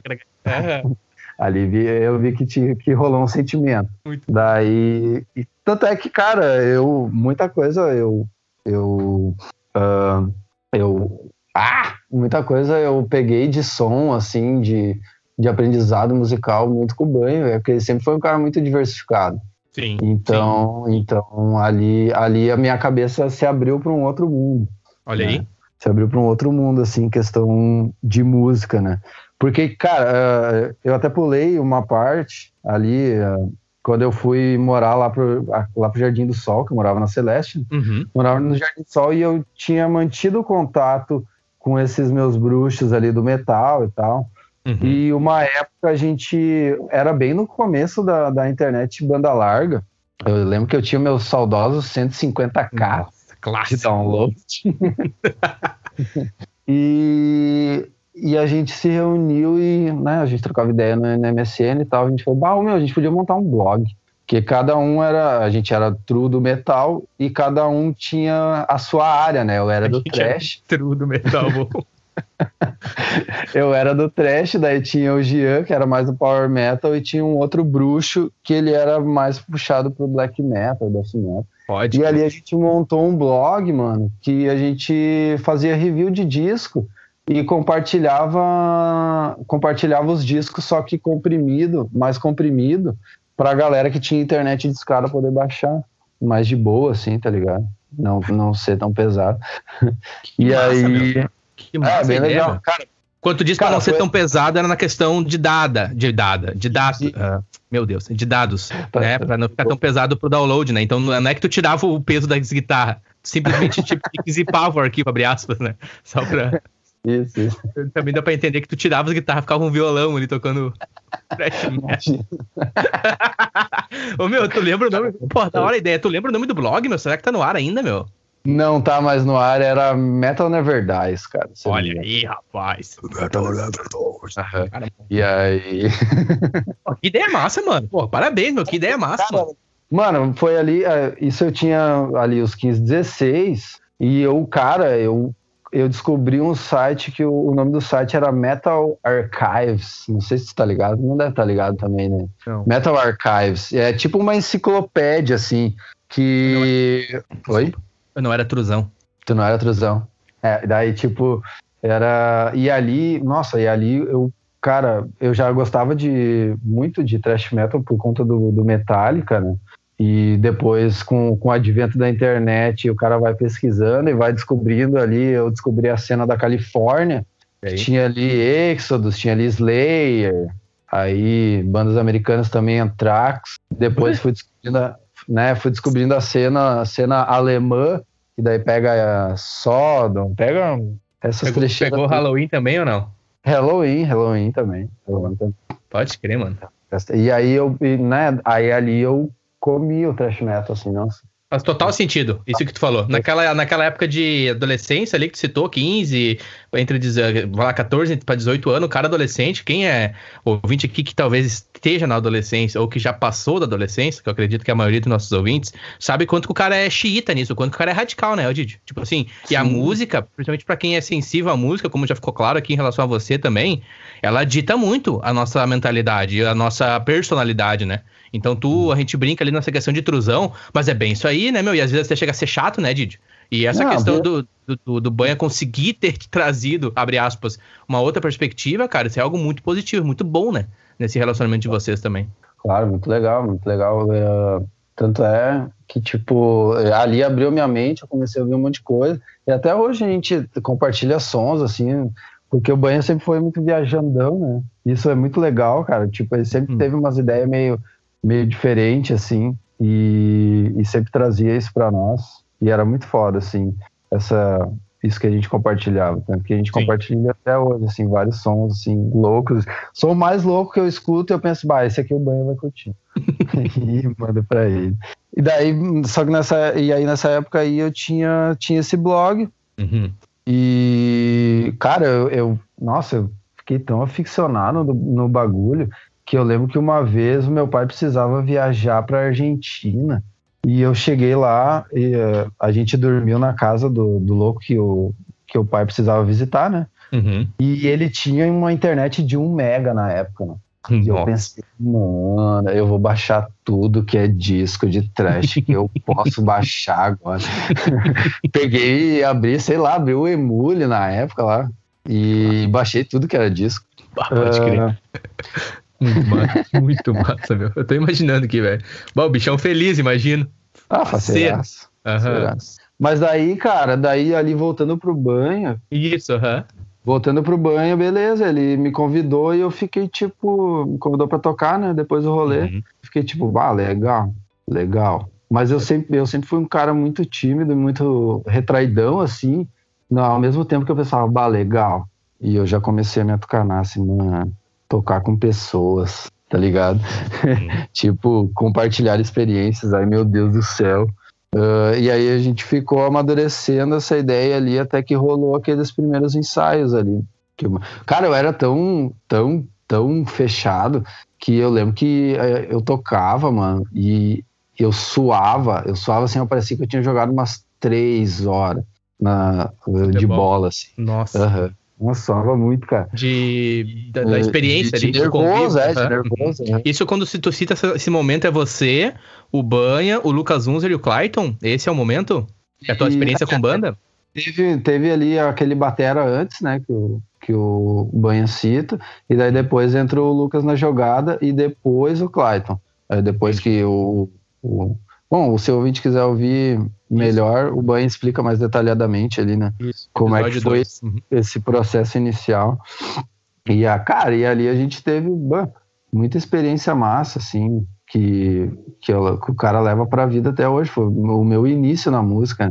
Só que era engraçado, cara, porque, tipo, eu, como, como eu citei, eu era o cara que pegou o violão, ouviu um som e quis tocar. E eu fui assim eu, naquela época eu ainda era assim, tá ligado? Eu pegava, eu ouvia a música e tentava reproduzir.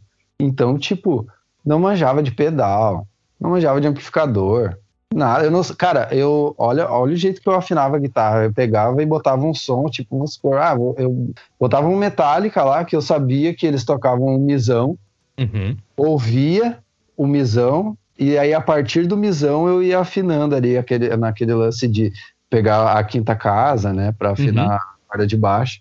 E era, foi assim que eu aprendi e foi assim que eu fiz durante muito tempo. Cara. Não sabia, uh, não sabia nem que era um mi a corda, não sabia nada, cara, nada. Não, não tinha essa, essa parte didática, abre aspas. Eu era muito punk, assim, nesse, uhum, uhum, nesse uhum. aspecto. Sim. Tanto, tanto é, cara, que teve uh, um episódio engraçado uma vez que a Blow me foi tocar lá no pub do Cascudo, em Voti. Tu uhum. lembra do pub do Cascudo? É. E aí, e aí, cara, ah, eu lembro que, beleza, a gente chegou no rolê e tal, e eu não sei o que o Corvo tava fazendo, ele precisava fazer alguma coisa, e aí ele virou pra mim, ô Didio, tu afina a guitarra aqui pra mim. E eu, mano, tá, beleza, afina. Toca o Metallica aí, ó. Beleza, afina. Aí peguei o afinador. Cara, o que tá acontecendo aqui? Eu lembro, cara, que era, era uma sonzeira, né? Tipo, pub, clima de pub, som no talo. E eu pensando, cara, eu não posso ligar a guitarra num amplificador. O que, que eu vou fazer agora? Eu peguei, mano, e botei a guitarra, eu botei a guitarra bem pertinho, assim, as cordas do meu ouvido, e comecei. Pim, pim, pim. Bah, meu. Bah, meu. Pode crer, cara. e foi assim. Não sei se deu certo, cara. É, talvez não tenha. Tu terminou, tu afinou assim. Eu afinei assim, cara. Afinei a guitarra. Pode crer, meu. Porque eu não sabia, eu não sabia que o E era o Mi, eu não sabia, tá ligado? Pode crer, cara. Então, tu, tu tipo... é de fato um autodidata raiz, mano. Tá ligado? Total, total, Tem os tiozão, meu, eu já, eu já vi tiozão, abre aspas, tiozão de bar, boteco, que é assim, meu. Eles mandam as notas e tu perguntar que nota que é, meu. Ah, ele tá fazendo Lá menor com sétima. Ele não fala Lá menor com sétima. Ah, é essa nota aqui que combina com aquela ali. E assim uhum. ele vai a noite inteira. É, sim, cara, eu, eu, sempre fui muito assim. Então, até às vezes eu, eu ia ensinar a galera, é bem isso que tu falou, tipo, ah, não, o acorde é assim. É tá, assim, mas é assim o quê? Hum? Não, mas é, é, só tu fazer aqui, não sei o quê. Não, mas não é bem assim, cara. Me explica direito. E mas assim é só isso, né? É, não é só isso, mas foi assim que eu aprendi, então. Era assim que eu conseguia compartilhar a minha experiência. Uhum. E aí tu tá no então, ensaio ali com os guri, a, a, banda já era Move, Shift, me ajuda? Era Shift, era, era Shift. Shift primeiro, né? Uhum. Era. Shift, daí, daí eu tava ali e, e esse suador foi divertido pra caralho. E, e, meu, como é que foi essa experiência quando tu começou a, a usar pedal? Como é que foi essa tua transição? Tá, eu acredito que ali quando tu começou a banda, tu já se ligou, meu, acho que vou precisar dar um up aqui na questão de pedal, de, de cubo, distorção. Uhum. Como é que foi ali quando tu começou a experienciar isso? É, ali quando, quando a gente começou, quando, ah, quando eu soube que ia rolar a banda de fato, eu peguei, eu não lembro se eu comprei a guita ou se meu pai me deu na época uma shelterzinha. Uh, daí eu comprei guita e cabo, e era isso aí. E eu fiquei com guita e cabo durante, durante uns bons tempos, assim. Cara, eu não, eu não usava afinador, eu não, eu não usava afinador. Então, tipo, o que eu tinha... Claro, depois de um tempo, eu comprei alguns pedais de distorção, porque eu era trecheira, era só o que eu gostava, tá ligado? As motosserras, né?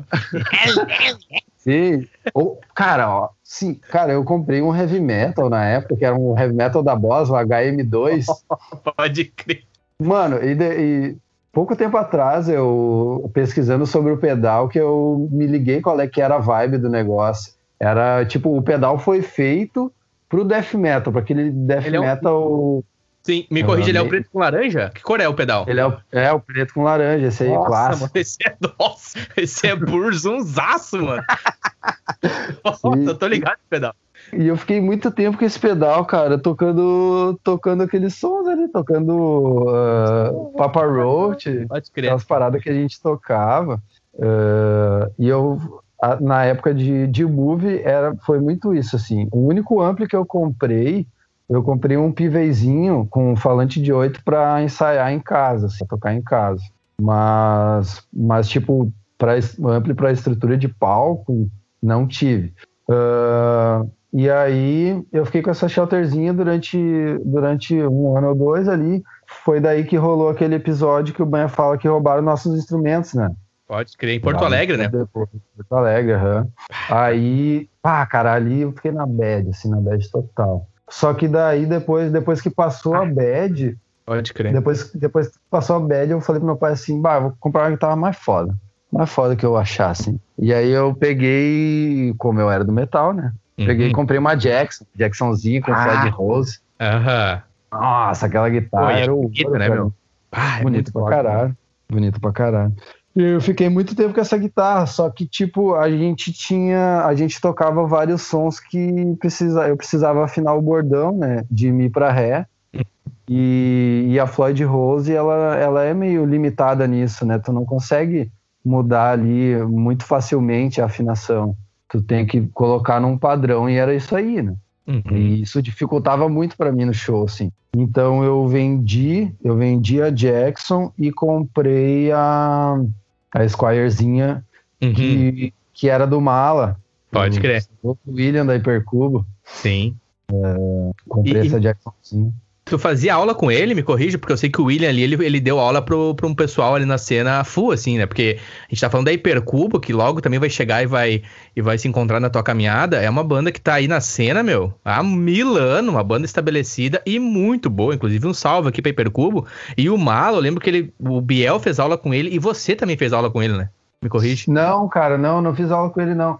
O Mala, eu. Eu achei que tinha feito aula com Mala, pode crer. Não, cara, não, cara. Nunca... Ah, então tu é bom assim mesmo sem ter feito aula com Mala. Ah, pode crer. não, sério, pra mim eu ficava assim, não, faz sentido, ele fez aula com Mala, por isso que ele toca pra caralho. Abre aspas. Não, não. Pior que eu nunca fiz, cara. Eu Sempre fui autodidata, mano. Nunca... Foda, mano. Ah, claro, a única coisa assim, tipo. Foda. Uh, tipo, quando, quando a gente ali. Uh, a gente tava à procura de baixista. Uhum. Uh, quando o Everton se acidentou ali, eu e o Banho, a gente chegou a fazer uns acústicos num pub que tinha ali em Campo Bom, que era o Barley.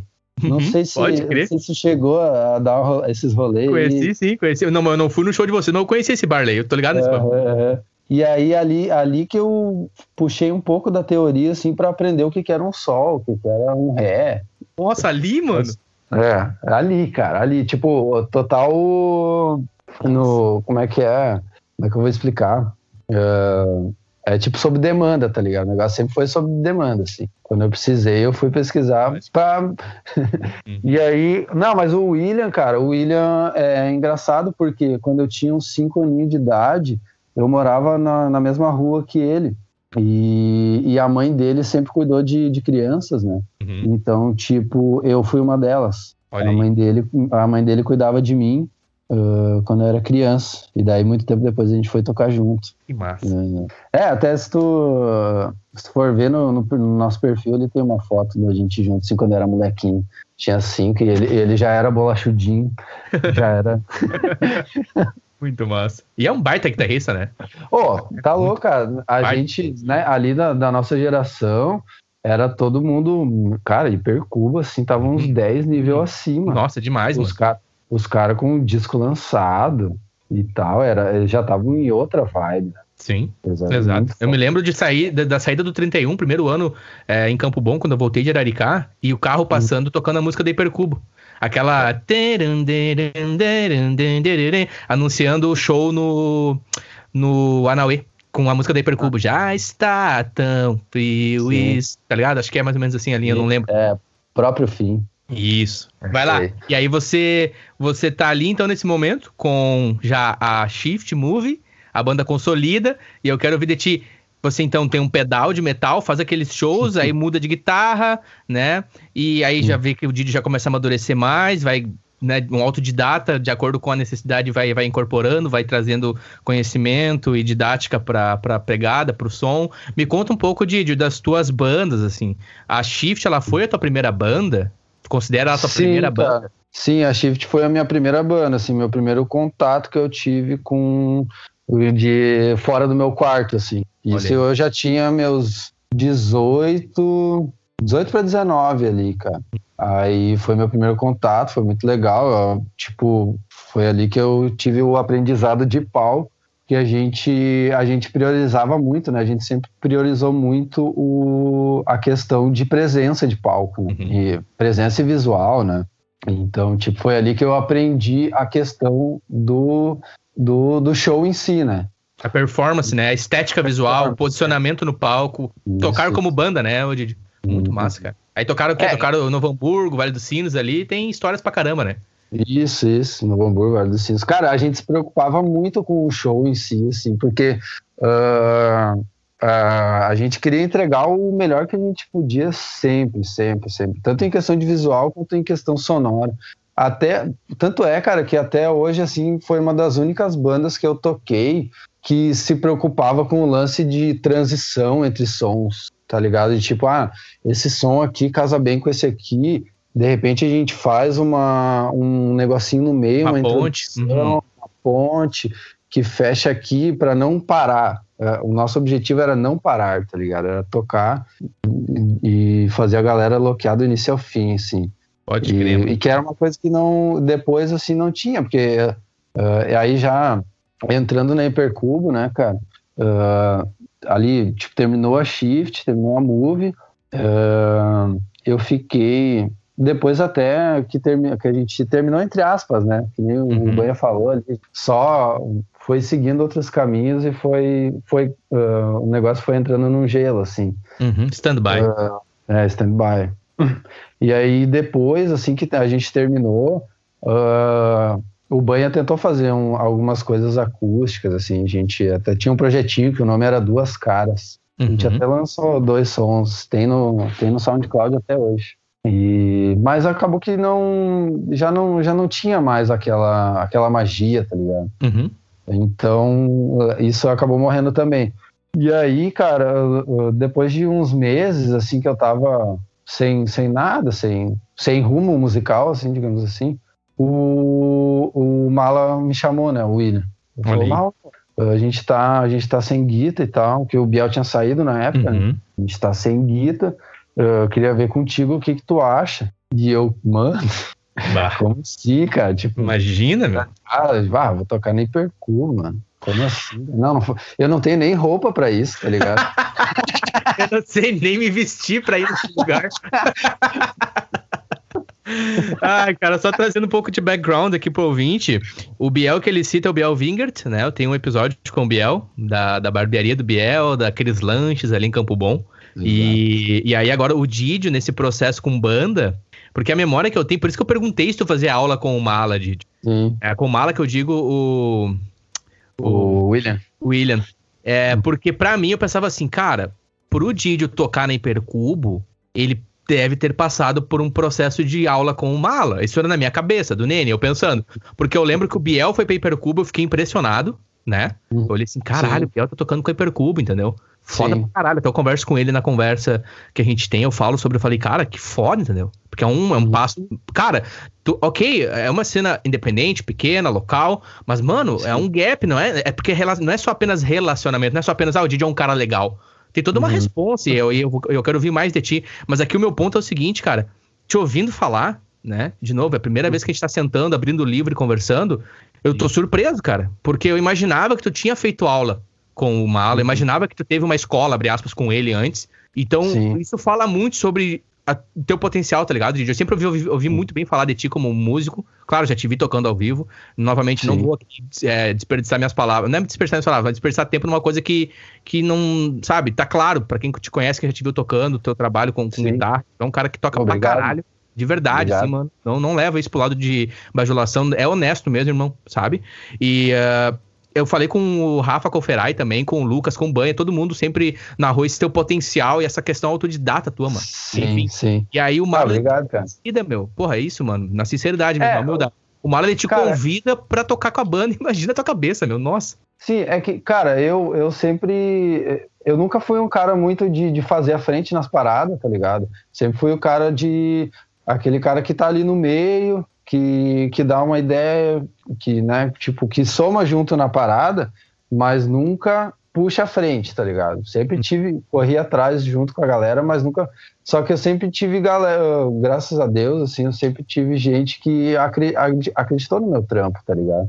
Que, então, tipo, o Mala era um cara que eu. Que, a mãe, que ele já me conhecia, né, de, de moleque, e, e ele me conhecia também desses rolês, porque teve uma vez que a gente quando era Move ainda, a gente tocou com, com eles, com a Hipercubo, no Centro Cultural, mano. E aí, e ali que ele me viu o Matheus Músico, entendeu? Uhum. Então, de certo, deve ter rolado alguma parada assim, tipo, ah, ali, ó, esse cara. Imagina. Esse cara vale a pena. Tá pode crer, meu. Pode, bah, eu não quero gastar tempo aqui, desculpa estar tá interrompendo a conversa. É que o Centro Cultural, ele não te oferecia na época uma acústica boa, né, Didio? A experiência não. de áudio, ela não era muito boa. Uhum. Para quem já esteve no Centro Cultural e o momento ali da cena, que é muito importante esse local. E aí o Malo, ele vai te ver tocando, te ver executando, cara. Vai, você fala muito sobre, de novo, meu. Não vai ser eu que vou dizer, tá ligado? Parabéns, meu. Vai lá, eu não vou te interromper mais, desculpa. Eu tô, tô, tô feliz e impressionado. Pode crer, obrigado. E aí, cara, eu lembro que, nossa, eu fiquei nervosão na época. Nervosar, assim, pensei, cara, de novo, como eu falei, não tinha nem roupa. Uh, só que daí ele falou pra mim no final da conversa, cara, beleza, tu aceitou. Só que assim, a gente tem um show para fazer no Rock, Rock and Roll Bar, saudoso, de Novo Hamburgo. Uhum. A gente tem um show para fazer lá daqui duas semanas. E o nosso repertório é esse. Pá! 30 músicas. Meu Deus, cara. Toma essa JBL de carne. Meu Deus, cara. Tá tu, louco. Tu quer... Conte e não mais, é porque... mais sobre isso. Cara, e daí, tipo... E aí eu olhei assim, não, mano, 30 som. Eu não lembro se era duas semanas ou se era uma, tá, né? Eu acho que era uma, cara. Eu lembro que ele me convidou, era tipo quinta ou sexta-feira, e no, no, outro sábado lá a gente tinha que fazer um show. E eu, mano, cara, que, eu pensei, cara, o que, que eu vou fazer, mano? Eu trampo, eu não tenho tempo para tirar 30 som. Eu, eu tava trampando e eu tava fazendo curso na Saudosa Informatize na época. Ah, sim. Só que, mano, a música sempre, sempre foi para mim o, o, o, master, assim. Então, uhum. então, tipo, eu pensei, cara, nesse eu vou eu não vou na, não vou nas aulas que eu tenho que ir e vou sentar aqui e vou tirar esses 30 sons. Então, uhum. Então, tipo, me organizei direitinho. Ah, uh, segunda-feira eu vou tirar quatro, cinco sons. Terça-feira mais mais quatro, cinco. E assim eu fui indo.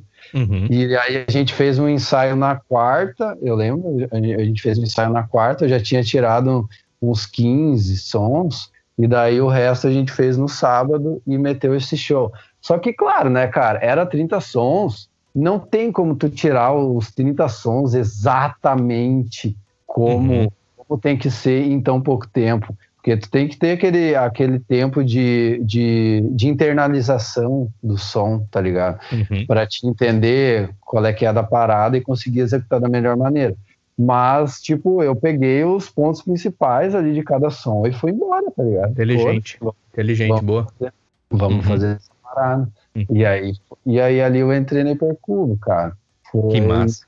Foi, acho que. Quanto tempo de banda? Foram três anos, cara, que eu toquei no Hipercubo. Três anos. Assim. E, e eu... ali uhum.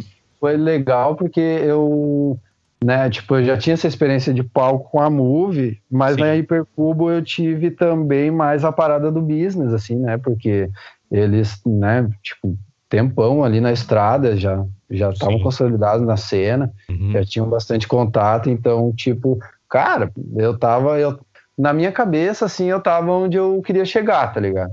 Pode eu tava, eu tava, tava no meio, tava tocando direto, e era isso, era massa uhum. pra caralho. Evento grande, né? Evento forte. Eu lembro desse momento, você. Eu lembro de você tocando, eu vi você tocando. Se eu não me engano, você cantava uma música, algumas partes também, não? Me corrige? É, sim, tipo, Whiskey in the Jar, não era você que cantava? Eu cantava Whiskey in the Jar, uhum. Chegou um ponto ali que eu pensei, pronto, agora o Didi vai tomar conta da banda.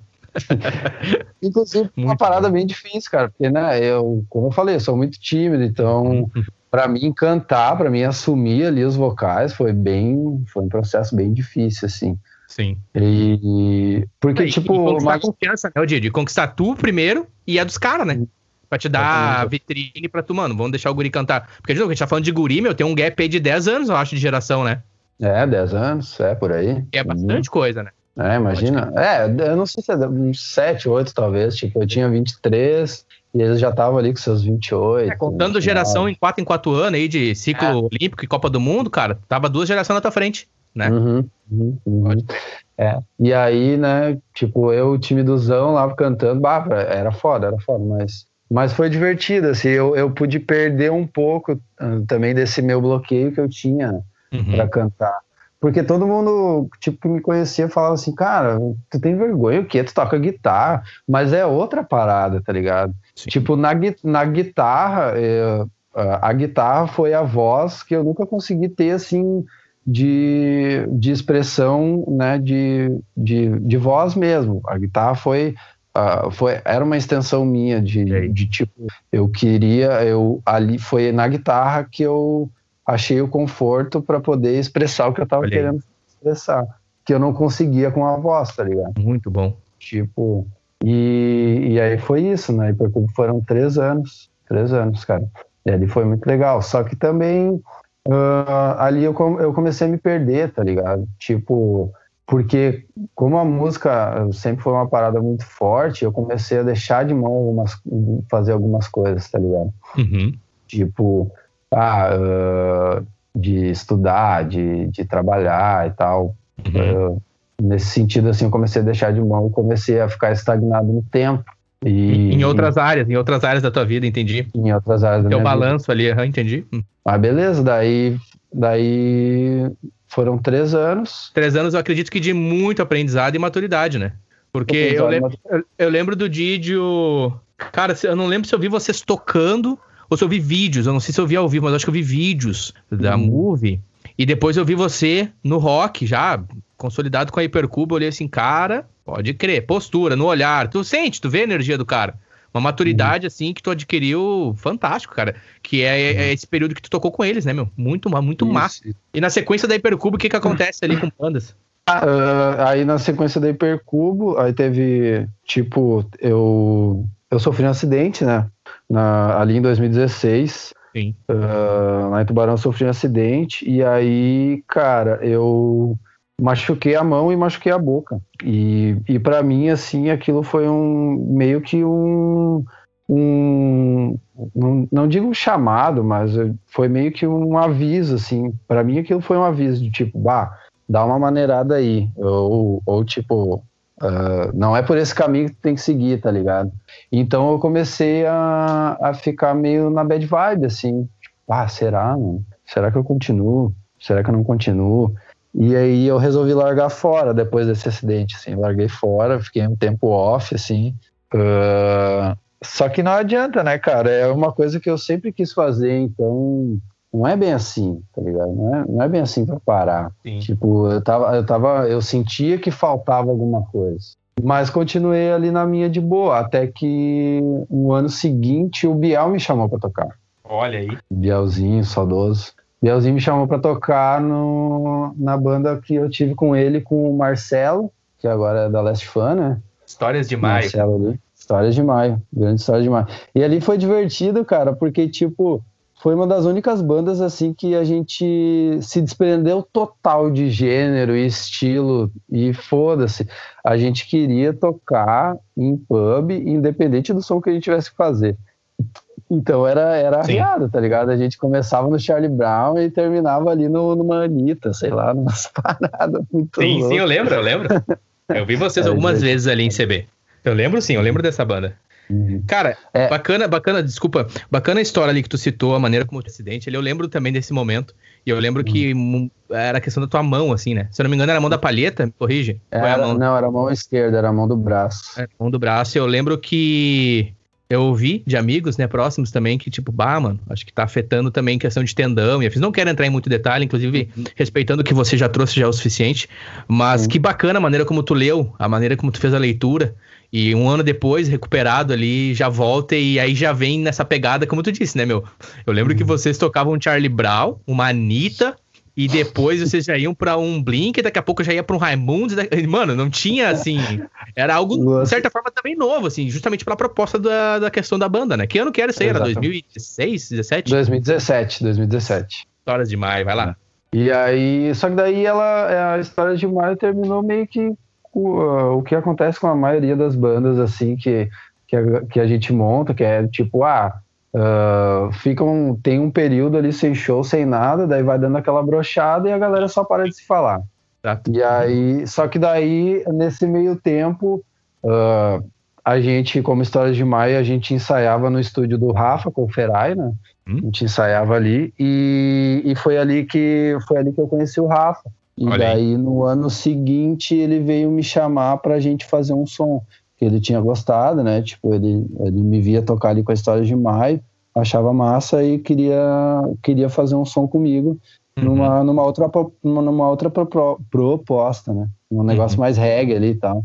E aí, cara, para mim foi uma quebra de paradigma total, assim. Tudo bem que e ali nas histórias de, na histórias de maio uh, era zoeira, a gente tocava vários tipos de som, mas eu ainda tinha me Explorer ali, eu, eu ainda, ainda tinha aquele Uhum, sim, metal. Não, a, perso a, personalidade não... continua, eu vejo. É, exatamente, exatamente. Eu lembro. E aí, cara. Perdão, a formação, só pra citar aqui, era Biel na bateria, né? Biel Wingert na bateria, Didio guitarra, me corrige. Aí o Corvinho no baixo e o Marcelo Halber no vocal. Essa era a história de Não, não, não, não, não era, não era. Não. Era o Lucas na bateria, Meu mano. Deus! Era o Lucas Unser, cara. Era... Eu tô confundindo com a Wanabi. Verdade. É, o pelando aqui. Depois, né? depois. Uhum. Verdade, era o é. Lucas na bateria. Era o Lucas na bateria, o Biel no baixo. O Biel no baixo, meu Deus, verdade. Verdade. É que o Biel já tinha. Na época o Biel usava o sub que é o sub que tem hoje. Aí, por isso que eu, por isso que meu banco Sim. de dados trouxe um pouco bagunçado aqui, desculpa. Vou melhorar a query. Vai lá. Vai lá. Não era, não era X, era Y. ah, muito bom. O título da, da conversa vai ser não era X, era Y. que massa, meu. E aí você vai, você vai com o Rafa, então, pro trabalho do Folhas ao Vento, é isso? Isso, um pouquinho antes teve a Groove Vibrations, que daí a gente fazia a gente fazia cover de Nat Roots. Pode. E ali foi muito legal, cara. Bah, eu tipo, eu porque o reggae tem muito do, da veia blues, né? Sim. E ali eu, eu segui muito nessa onda, assim. E eu tive que me, me reinventar muito como guitarra solo também, tá ligado? Uhum. Porque, tipo, lá na, lá na Move, eu não, eu não era, eu era o único guita, mas não era tanto solo, não tinha tanto solo. Na Hypercubo eu já tinha ali o cara que fazia o solo e eu só fazia a cama para ele. E, e daí a partir disso eu tive que me reinventar, assim, eu tive que uh, estudar mais a fundo, assim, a, o lance da improvisação, uh, porque tem muito disso no reggae, né, da improvisação, do, do blues ali e tal.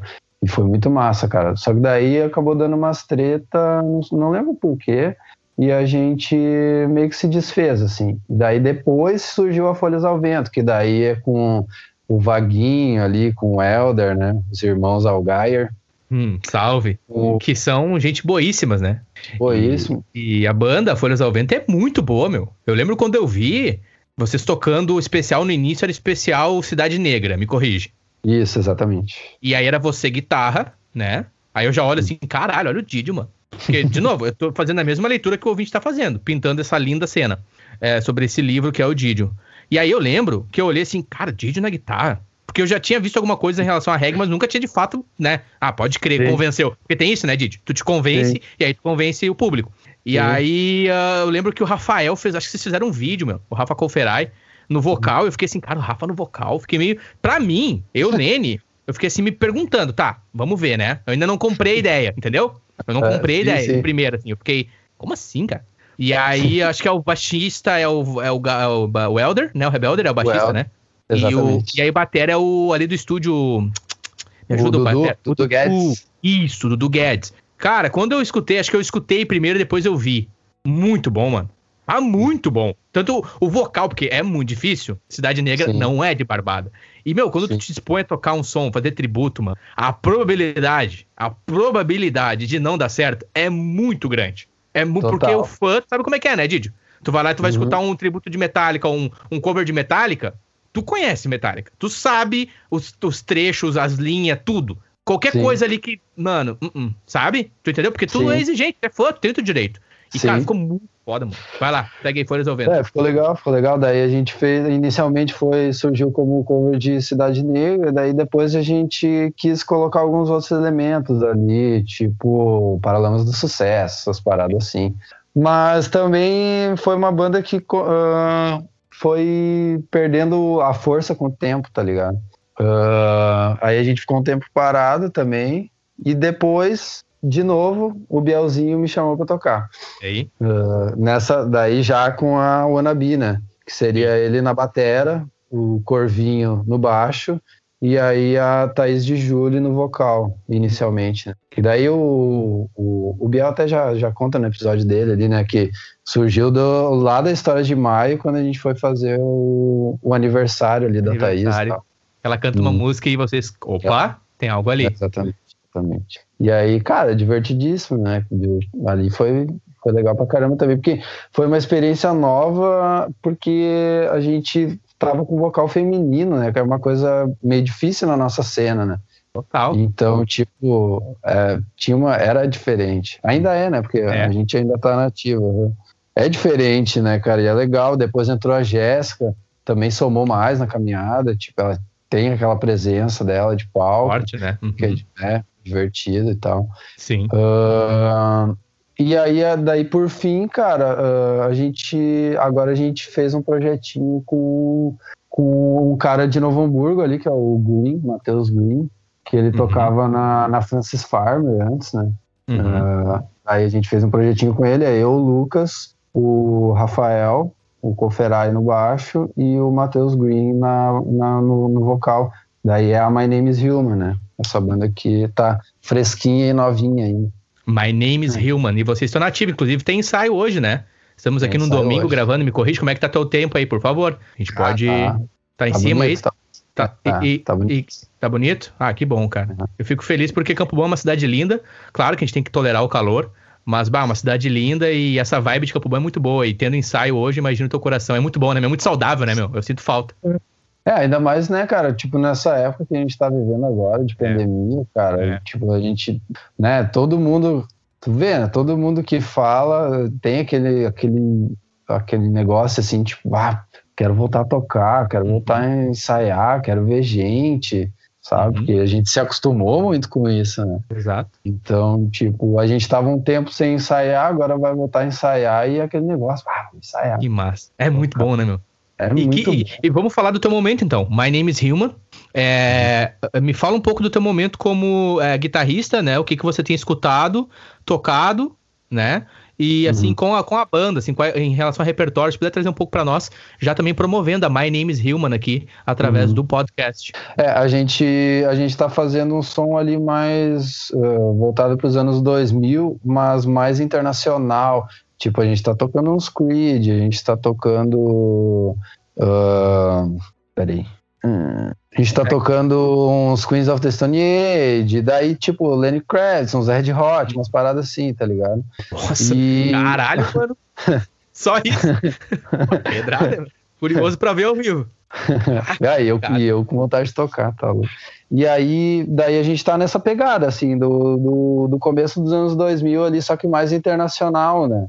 Uh, e eu e o que eu tenho ouvido muito, cara, uh, assim, nos últimos tempos, é uma banda chamada. Uh, é, na verdade, não é uma banda, né? É um, é um pinta, que ele é bluseiro pra caralho, assim, que é da, dessa geração nova, uhum. que é o Tyler Bryant, mano. Tyler Bryant and the Shakedown. Olha aí. Esse, ele daí, tipo, ele lançou um disco ano passado. Bom pra caralho. Truth and Lies. Uh, e também tô ouvindo uma banda de metal. Uh, uma banda de metal que eles são sueco. Sueco, se eu não me engano. Acho que são. Sueco. Uh, que o nome da banda é Lost Society, cara. Que eles começaram fazendo naquela onda ali trash, que é a uhum. onda que, que é a onda do meu coração, né? Uhum. na onda trash. E agora eles estão numa pegada mais num, num, num, groove metal, assim e tal. Uh, puxando mais ali para um Pantera. Bem Pode massa, cara, bem massa, massa. Recomendo. No Absolution é o nome do último disco que eles lançaram. No Absolution. Qual é o nome da banda de novo? É Lost Society. Muito bom, cara. E com a My Name is Human, vocês pretendem. Vocês assim, há potencial de autoral ou não? Vocês consideram? Sim, sim, sim, sim, com certeza. Acho que na verdade, o, o core, o que surgiu da banda, assim, já, já foi pensando nisso. Pensando nisso, pensando boa, muito bom, muito bom, muito bom. Eu sou total a favor disso, meu.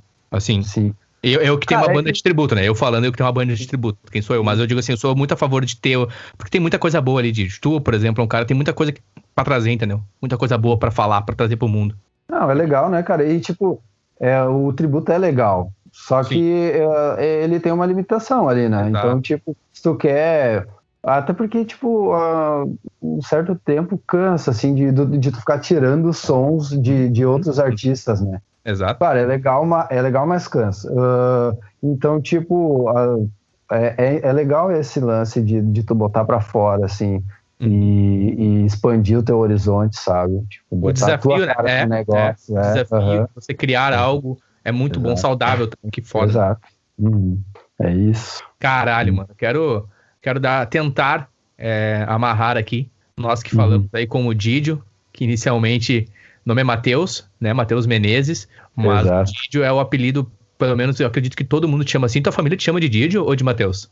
Não, não, não. Minha família me chama de, de Mano. É, mano. É o Mano. É o Mano. Pode crer, mano. E aí o, o, o Didio que deixou claro já desde o início do episódio para nós, né? Que em alguns momentos o X para ele era Y, mas na verdade era X, enfim. Ele tem um pouco de, digamos assim, uma, um ponto de vista diferente de algumas coisas. E aí já começa no apelido que foi muito bacana, que eu não conhecia a história, né? De Topodídio, que é um elefante, é um rato, não é um rato. E aí ficou o Didio, Didio, Didio, muito bom, cara. Eu nunca mais vou te chamar de Didio da mesma forma, mas com certeza com respeito, não de maneira alguma pejorativa aqui. Que massa, meu. Claro. E assim, eu descobri uma pessoa que eu não conhecia. Claro, partes de um livro que eu não conhecia ainda, aqui através Sim. dessa conversa. E que para minha surpresa, mano, só engrandeceu você como artista e você como pessoa, sabe? Sempre percebi em você honestidade, sempre percebi. Honestidade você percebe não no que muitas vezes que a pessoa tá falando, mas na Sim. postura dela, né? No olhar Sim. dela. Você Sim. sente a pessoa. Né? Eu sempre senti é, até porque, sabe? É, até porque eu nunca fui, como eu falei, eu sempre fui um cara de canto, mas na minha, né? Mas uhum. sempre que está presente, sempre sempre ouvi muito, né? Sempre, uhum. acho que eu acho que o meu, meu maior atributo é ser um bom ouvinte. Boa. Então, tipo, sempre, sempre gostei de estar no meio da galera. E isso, isso. Sim. E sempre mostrei essa verdade através de atitudes, né? Exato. Tipo, é isso. Cara, muito bom. E aí, quando tu, quando tu começa a conversa ali, que a gente fala sobre músicas, né? Que eu crio um cenário ali pré-apocalipse, tu cita a primeira banda, tu cita Metallica. Aí tu, pra mim ficou claro, teu core, mano né? Uhum. A, tua, a, tua, sensibilidade no quesito, o que realmente aquece o coração é o trash. É o trash, uhum. é. Quando eu digo trash, o estilo trash metal é aquela coisa mais agressiva, mais espinhenta, se eu posso usar essa expressão assim, Sim. assim, mais cerca de arame farpado, né? Aquela coisa não tão Sim. melódica. E ao mesmo Total. tempo que eu tenho essa imagem desse jovem trusão, né, que a gente brinca uhum. ali, ao mesmo tempo eu vejo um cara que ele tá disposto, ele tá disposto a expandir a ouvir. Muito bom. Tu deixou claro. Uhum. Eu sou um bom ouvinte. Porque você vai, você ouve, né? Você escuta e você dá atenção, né? O bom ouvinte uhum. não apenas ele escuta, mas ele dá atenção. Tu dá atenção pro banho, tipo, tu considera, tá ligado? E aí tu Sim. vê um potencial numa música que até então não é aquilo, tipo assim, mano, né? Tears Don't Fall, só um exemplo. A gente não tá aqui de maneira alguma comparando, dizendo bom ou ruim. Apenas fazendo Sim. paralelos de estilos. E o ouvinte que tá aqui, ele sabe como é importante essa questão de estilo e personalidade, principalmente na adolescência, né? Onde a gente define caráter Sim. e afins. E, cara, muito foda, mano. Porque daí tu já tocou com o banha, né? Deixou claro ali, tipo, mano, eu não. Tu falou, mano. É muito, achei muito foda aquele negócio que tu disse assim, meu, eu, não, eu fui aquela situação do, do, no, no Ivoti ali, no pub do Cascudo. Tu afinou a guita no ouvido, mano. Tu não tinha noção de que há uma tecnologia que beneficia e facilita, tá ligado? Sim, e pra ti sim. não tem mistério. Tu foi lá e, mano, vou afinar aqui, pá, botou no ouvido, afinou, tirou autodidata. E óbvio, depois que teve, digamos assim, é, como você foi falando, né, no caminho, de acordo com a necessidade, em demanda, você vai é, agregando mais questões ao teu tipo de teu estilo de tocar e afins e aí veio pedal, caixa, Sim, parte de e afins, só evoluiu, né? Uhum. E aí, Sim, um cara que tava numa banda ali digamos assim, adolescente, se descobrindo, uh, um banho de suor de nervoso na primeira experiência, né, com banda, que, que é linda essa história que tu citou. Eu imaginei você ali, tipo, mano, meu Deus, o que tá acontecendo? Mas mesmo assim, apesar do, abrir aspas, pânico, seguiu, né, com uma pessoa que é incrível através do banho, que é um cara de novo queridaço que eu amo, Lucas, Clayton, uma banda foda, que inclusive eu já falei também aqui, já deixei claro tem o trabalho de vocês, que vocês lançaram, sim. autoral, é, através do fanzine, tá ligado? Eu tenho esse trabalho, tá lá em sim, CB. Sim. Quando eu for Quebra pra CB, eu quero tirar. Isso, eu quero tirar uma foto e postar. Cara, eu tinha, eu tinha, até, até pouco tempo, eu tinha uma caixa, eu acho com 100 daqueles, cara. Não Olha sei aí. onde é que foi parar, até tem que procurar. Olha aí. Isso aí, isso tem valor, hein? Isso tem valor, porque é. isso é parte de uma cena muito importante. E, Sim. na sequência, você vai tocar, que foi ali para mim o ponto da conversa que mais me surpreendeu, cara. É o fato hum. de você não ter feito aula é, com o Mala, porque para mim tu tinha feito aula com o Mala. Pra mim era aquilo Sim. ali. Eu não aceitava a ideia de que tu foi convidado. não, não, não, não. Como assim, irmão? Né? Considerando e sabe, ciente do peso é, do, do Marlon, da opinião dele como instrumentista, que ele é excelente. E aí o cara te vê tocando num ambiente cuja acústica não favorece muito aos ouvidos. E mesmo assim, acho que ele observou, na minha opinião, né? Tentando entender ele. Eu pretendo gravar uma conversa com ele também. Ele viu técnica, Sim. ele viu postura, porque, meu, tá convidando um cara para entrar pra uma banda que já tá aí na cena. Acho que na época já tava com uns 10 anos no mínimo de banda. Os caras estão muito tempo na, na ativa e te traz pra banda e você participa de um processo que a banda já vai pra uma linha mais de hard rock, né? Eles já não estavam mais tanto na linha, digamos assim, é, emo, hardcore, como quem no cada um aí, mas já vai pra uma linha mais de hard rock. E aí eu vejo o Didio, eu já tô com essa imagem do Didio cantando. Eu lembro de estiver cantando Whiskey in the Jar no rock and roll, se no cabaré no Homebrew. Eu fiquei, caramba, mano, onde é que ele vai parar, tá ligado? Porque é uma evolução, assim, Sim tu vê, né? Postura, olhar, presença. E como tu disse, sempre um cara mais na dele, não é aquele cara que, que busca o spot ali, né? chama atenção, Sim. mas de uma maneira sem, sem, uh, sem realmente se, se, assim, se dispor a oi, tô aqui. Não, é um cara que Sim. fica na dele, toca pra caralho, meu. Já falei Sim. de novo, vou falar de novo. obrigado. Tanto que, meu, Biel te chamou de novo. Quem toca contigo, acho que é aquela coisa assim, meu. O Banha fala, ele inclusive te chama de. Como é que o Banha fala? Ah, ele falou. Gênio, ele usou uma expressão ali bem querida dele, tipo assim, porque ele viu também, ele sentiu aquilo ali, viu o potencial no cara, né? E também no Lucas e no Clayton, afins. E aí, na sequência, você tem as bandas com reggae e já vai pra uma outra linha, né? O Rafael uhum. Comperai, que é um monstro também, na minha opinião, toca muito, baixista, tá entende não muito, é um queridão também, né, meu? Não tem nem o que falar. Fantástico, né, mano? E aí você Sim. aceita o desafio. Acho que eu vi uma vez vocês ensaiando.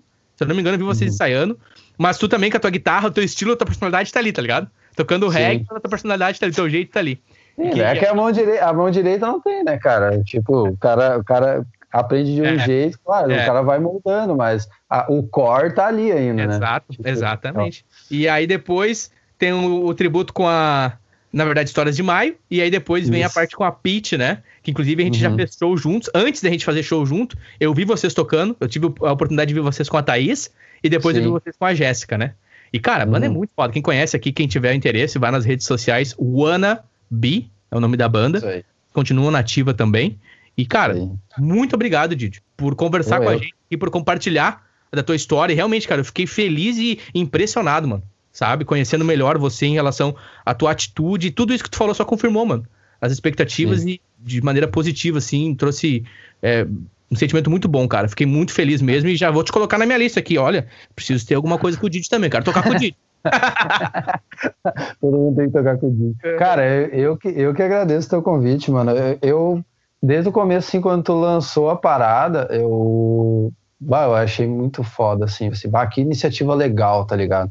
De tu, dessa parada, assim, de construir essa história e, e soltar pro mundo, assim, sabe? Tipo, uhum. um, um, sei lá, meio que não importa se, se as pessoas vão ter interesse ou não, o negócio é fazer a parada. Entendeu? Esse, esse, eu sempre achei muito legal, assim, cara, eu acompanhei todos, uh, muito foda, cara, eu queria te parabenizar pelo, por essa iniciativa, cara. Muito massa mesmo. Muito massa. Obrigado, cara. Obrigado, mano. É nóis, meu. Vamos, vamos encerrar aqui então. Tu quer deixar algum recado final, alguma, sei lá, alguma dica aí, alguma palavra aí que tu queira? Digo final só pra gente se despedir dessa conversa, porque eu quero ter mais conversas contigo, quero manter um ciclo uhum. de conversa, sabe?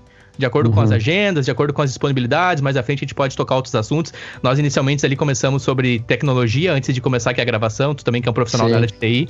Eu acho que a gente Sim. tem bastante coisa para conversar mais à frente em futuras conversas e deixar pode esse espaço ser. aberto caso tu queira falar alguma coisa, mandar um recado para alguém, xingar o Lucas. cara, o meu, meu recado final, cara, que eu queria deixar assim pra galera é sempre quando tu pensar que o negócio é X, talvez dá uma repensada, ele pode ser Y. ah, muito bom, velho.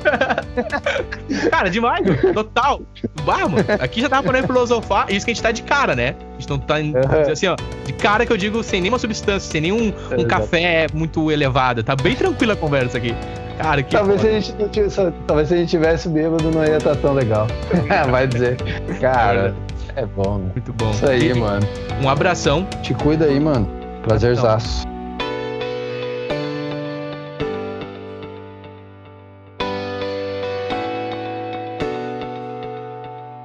Obrigado por escutar este episódio. Yeah.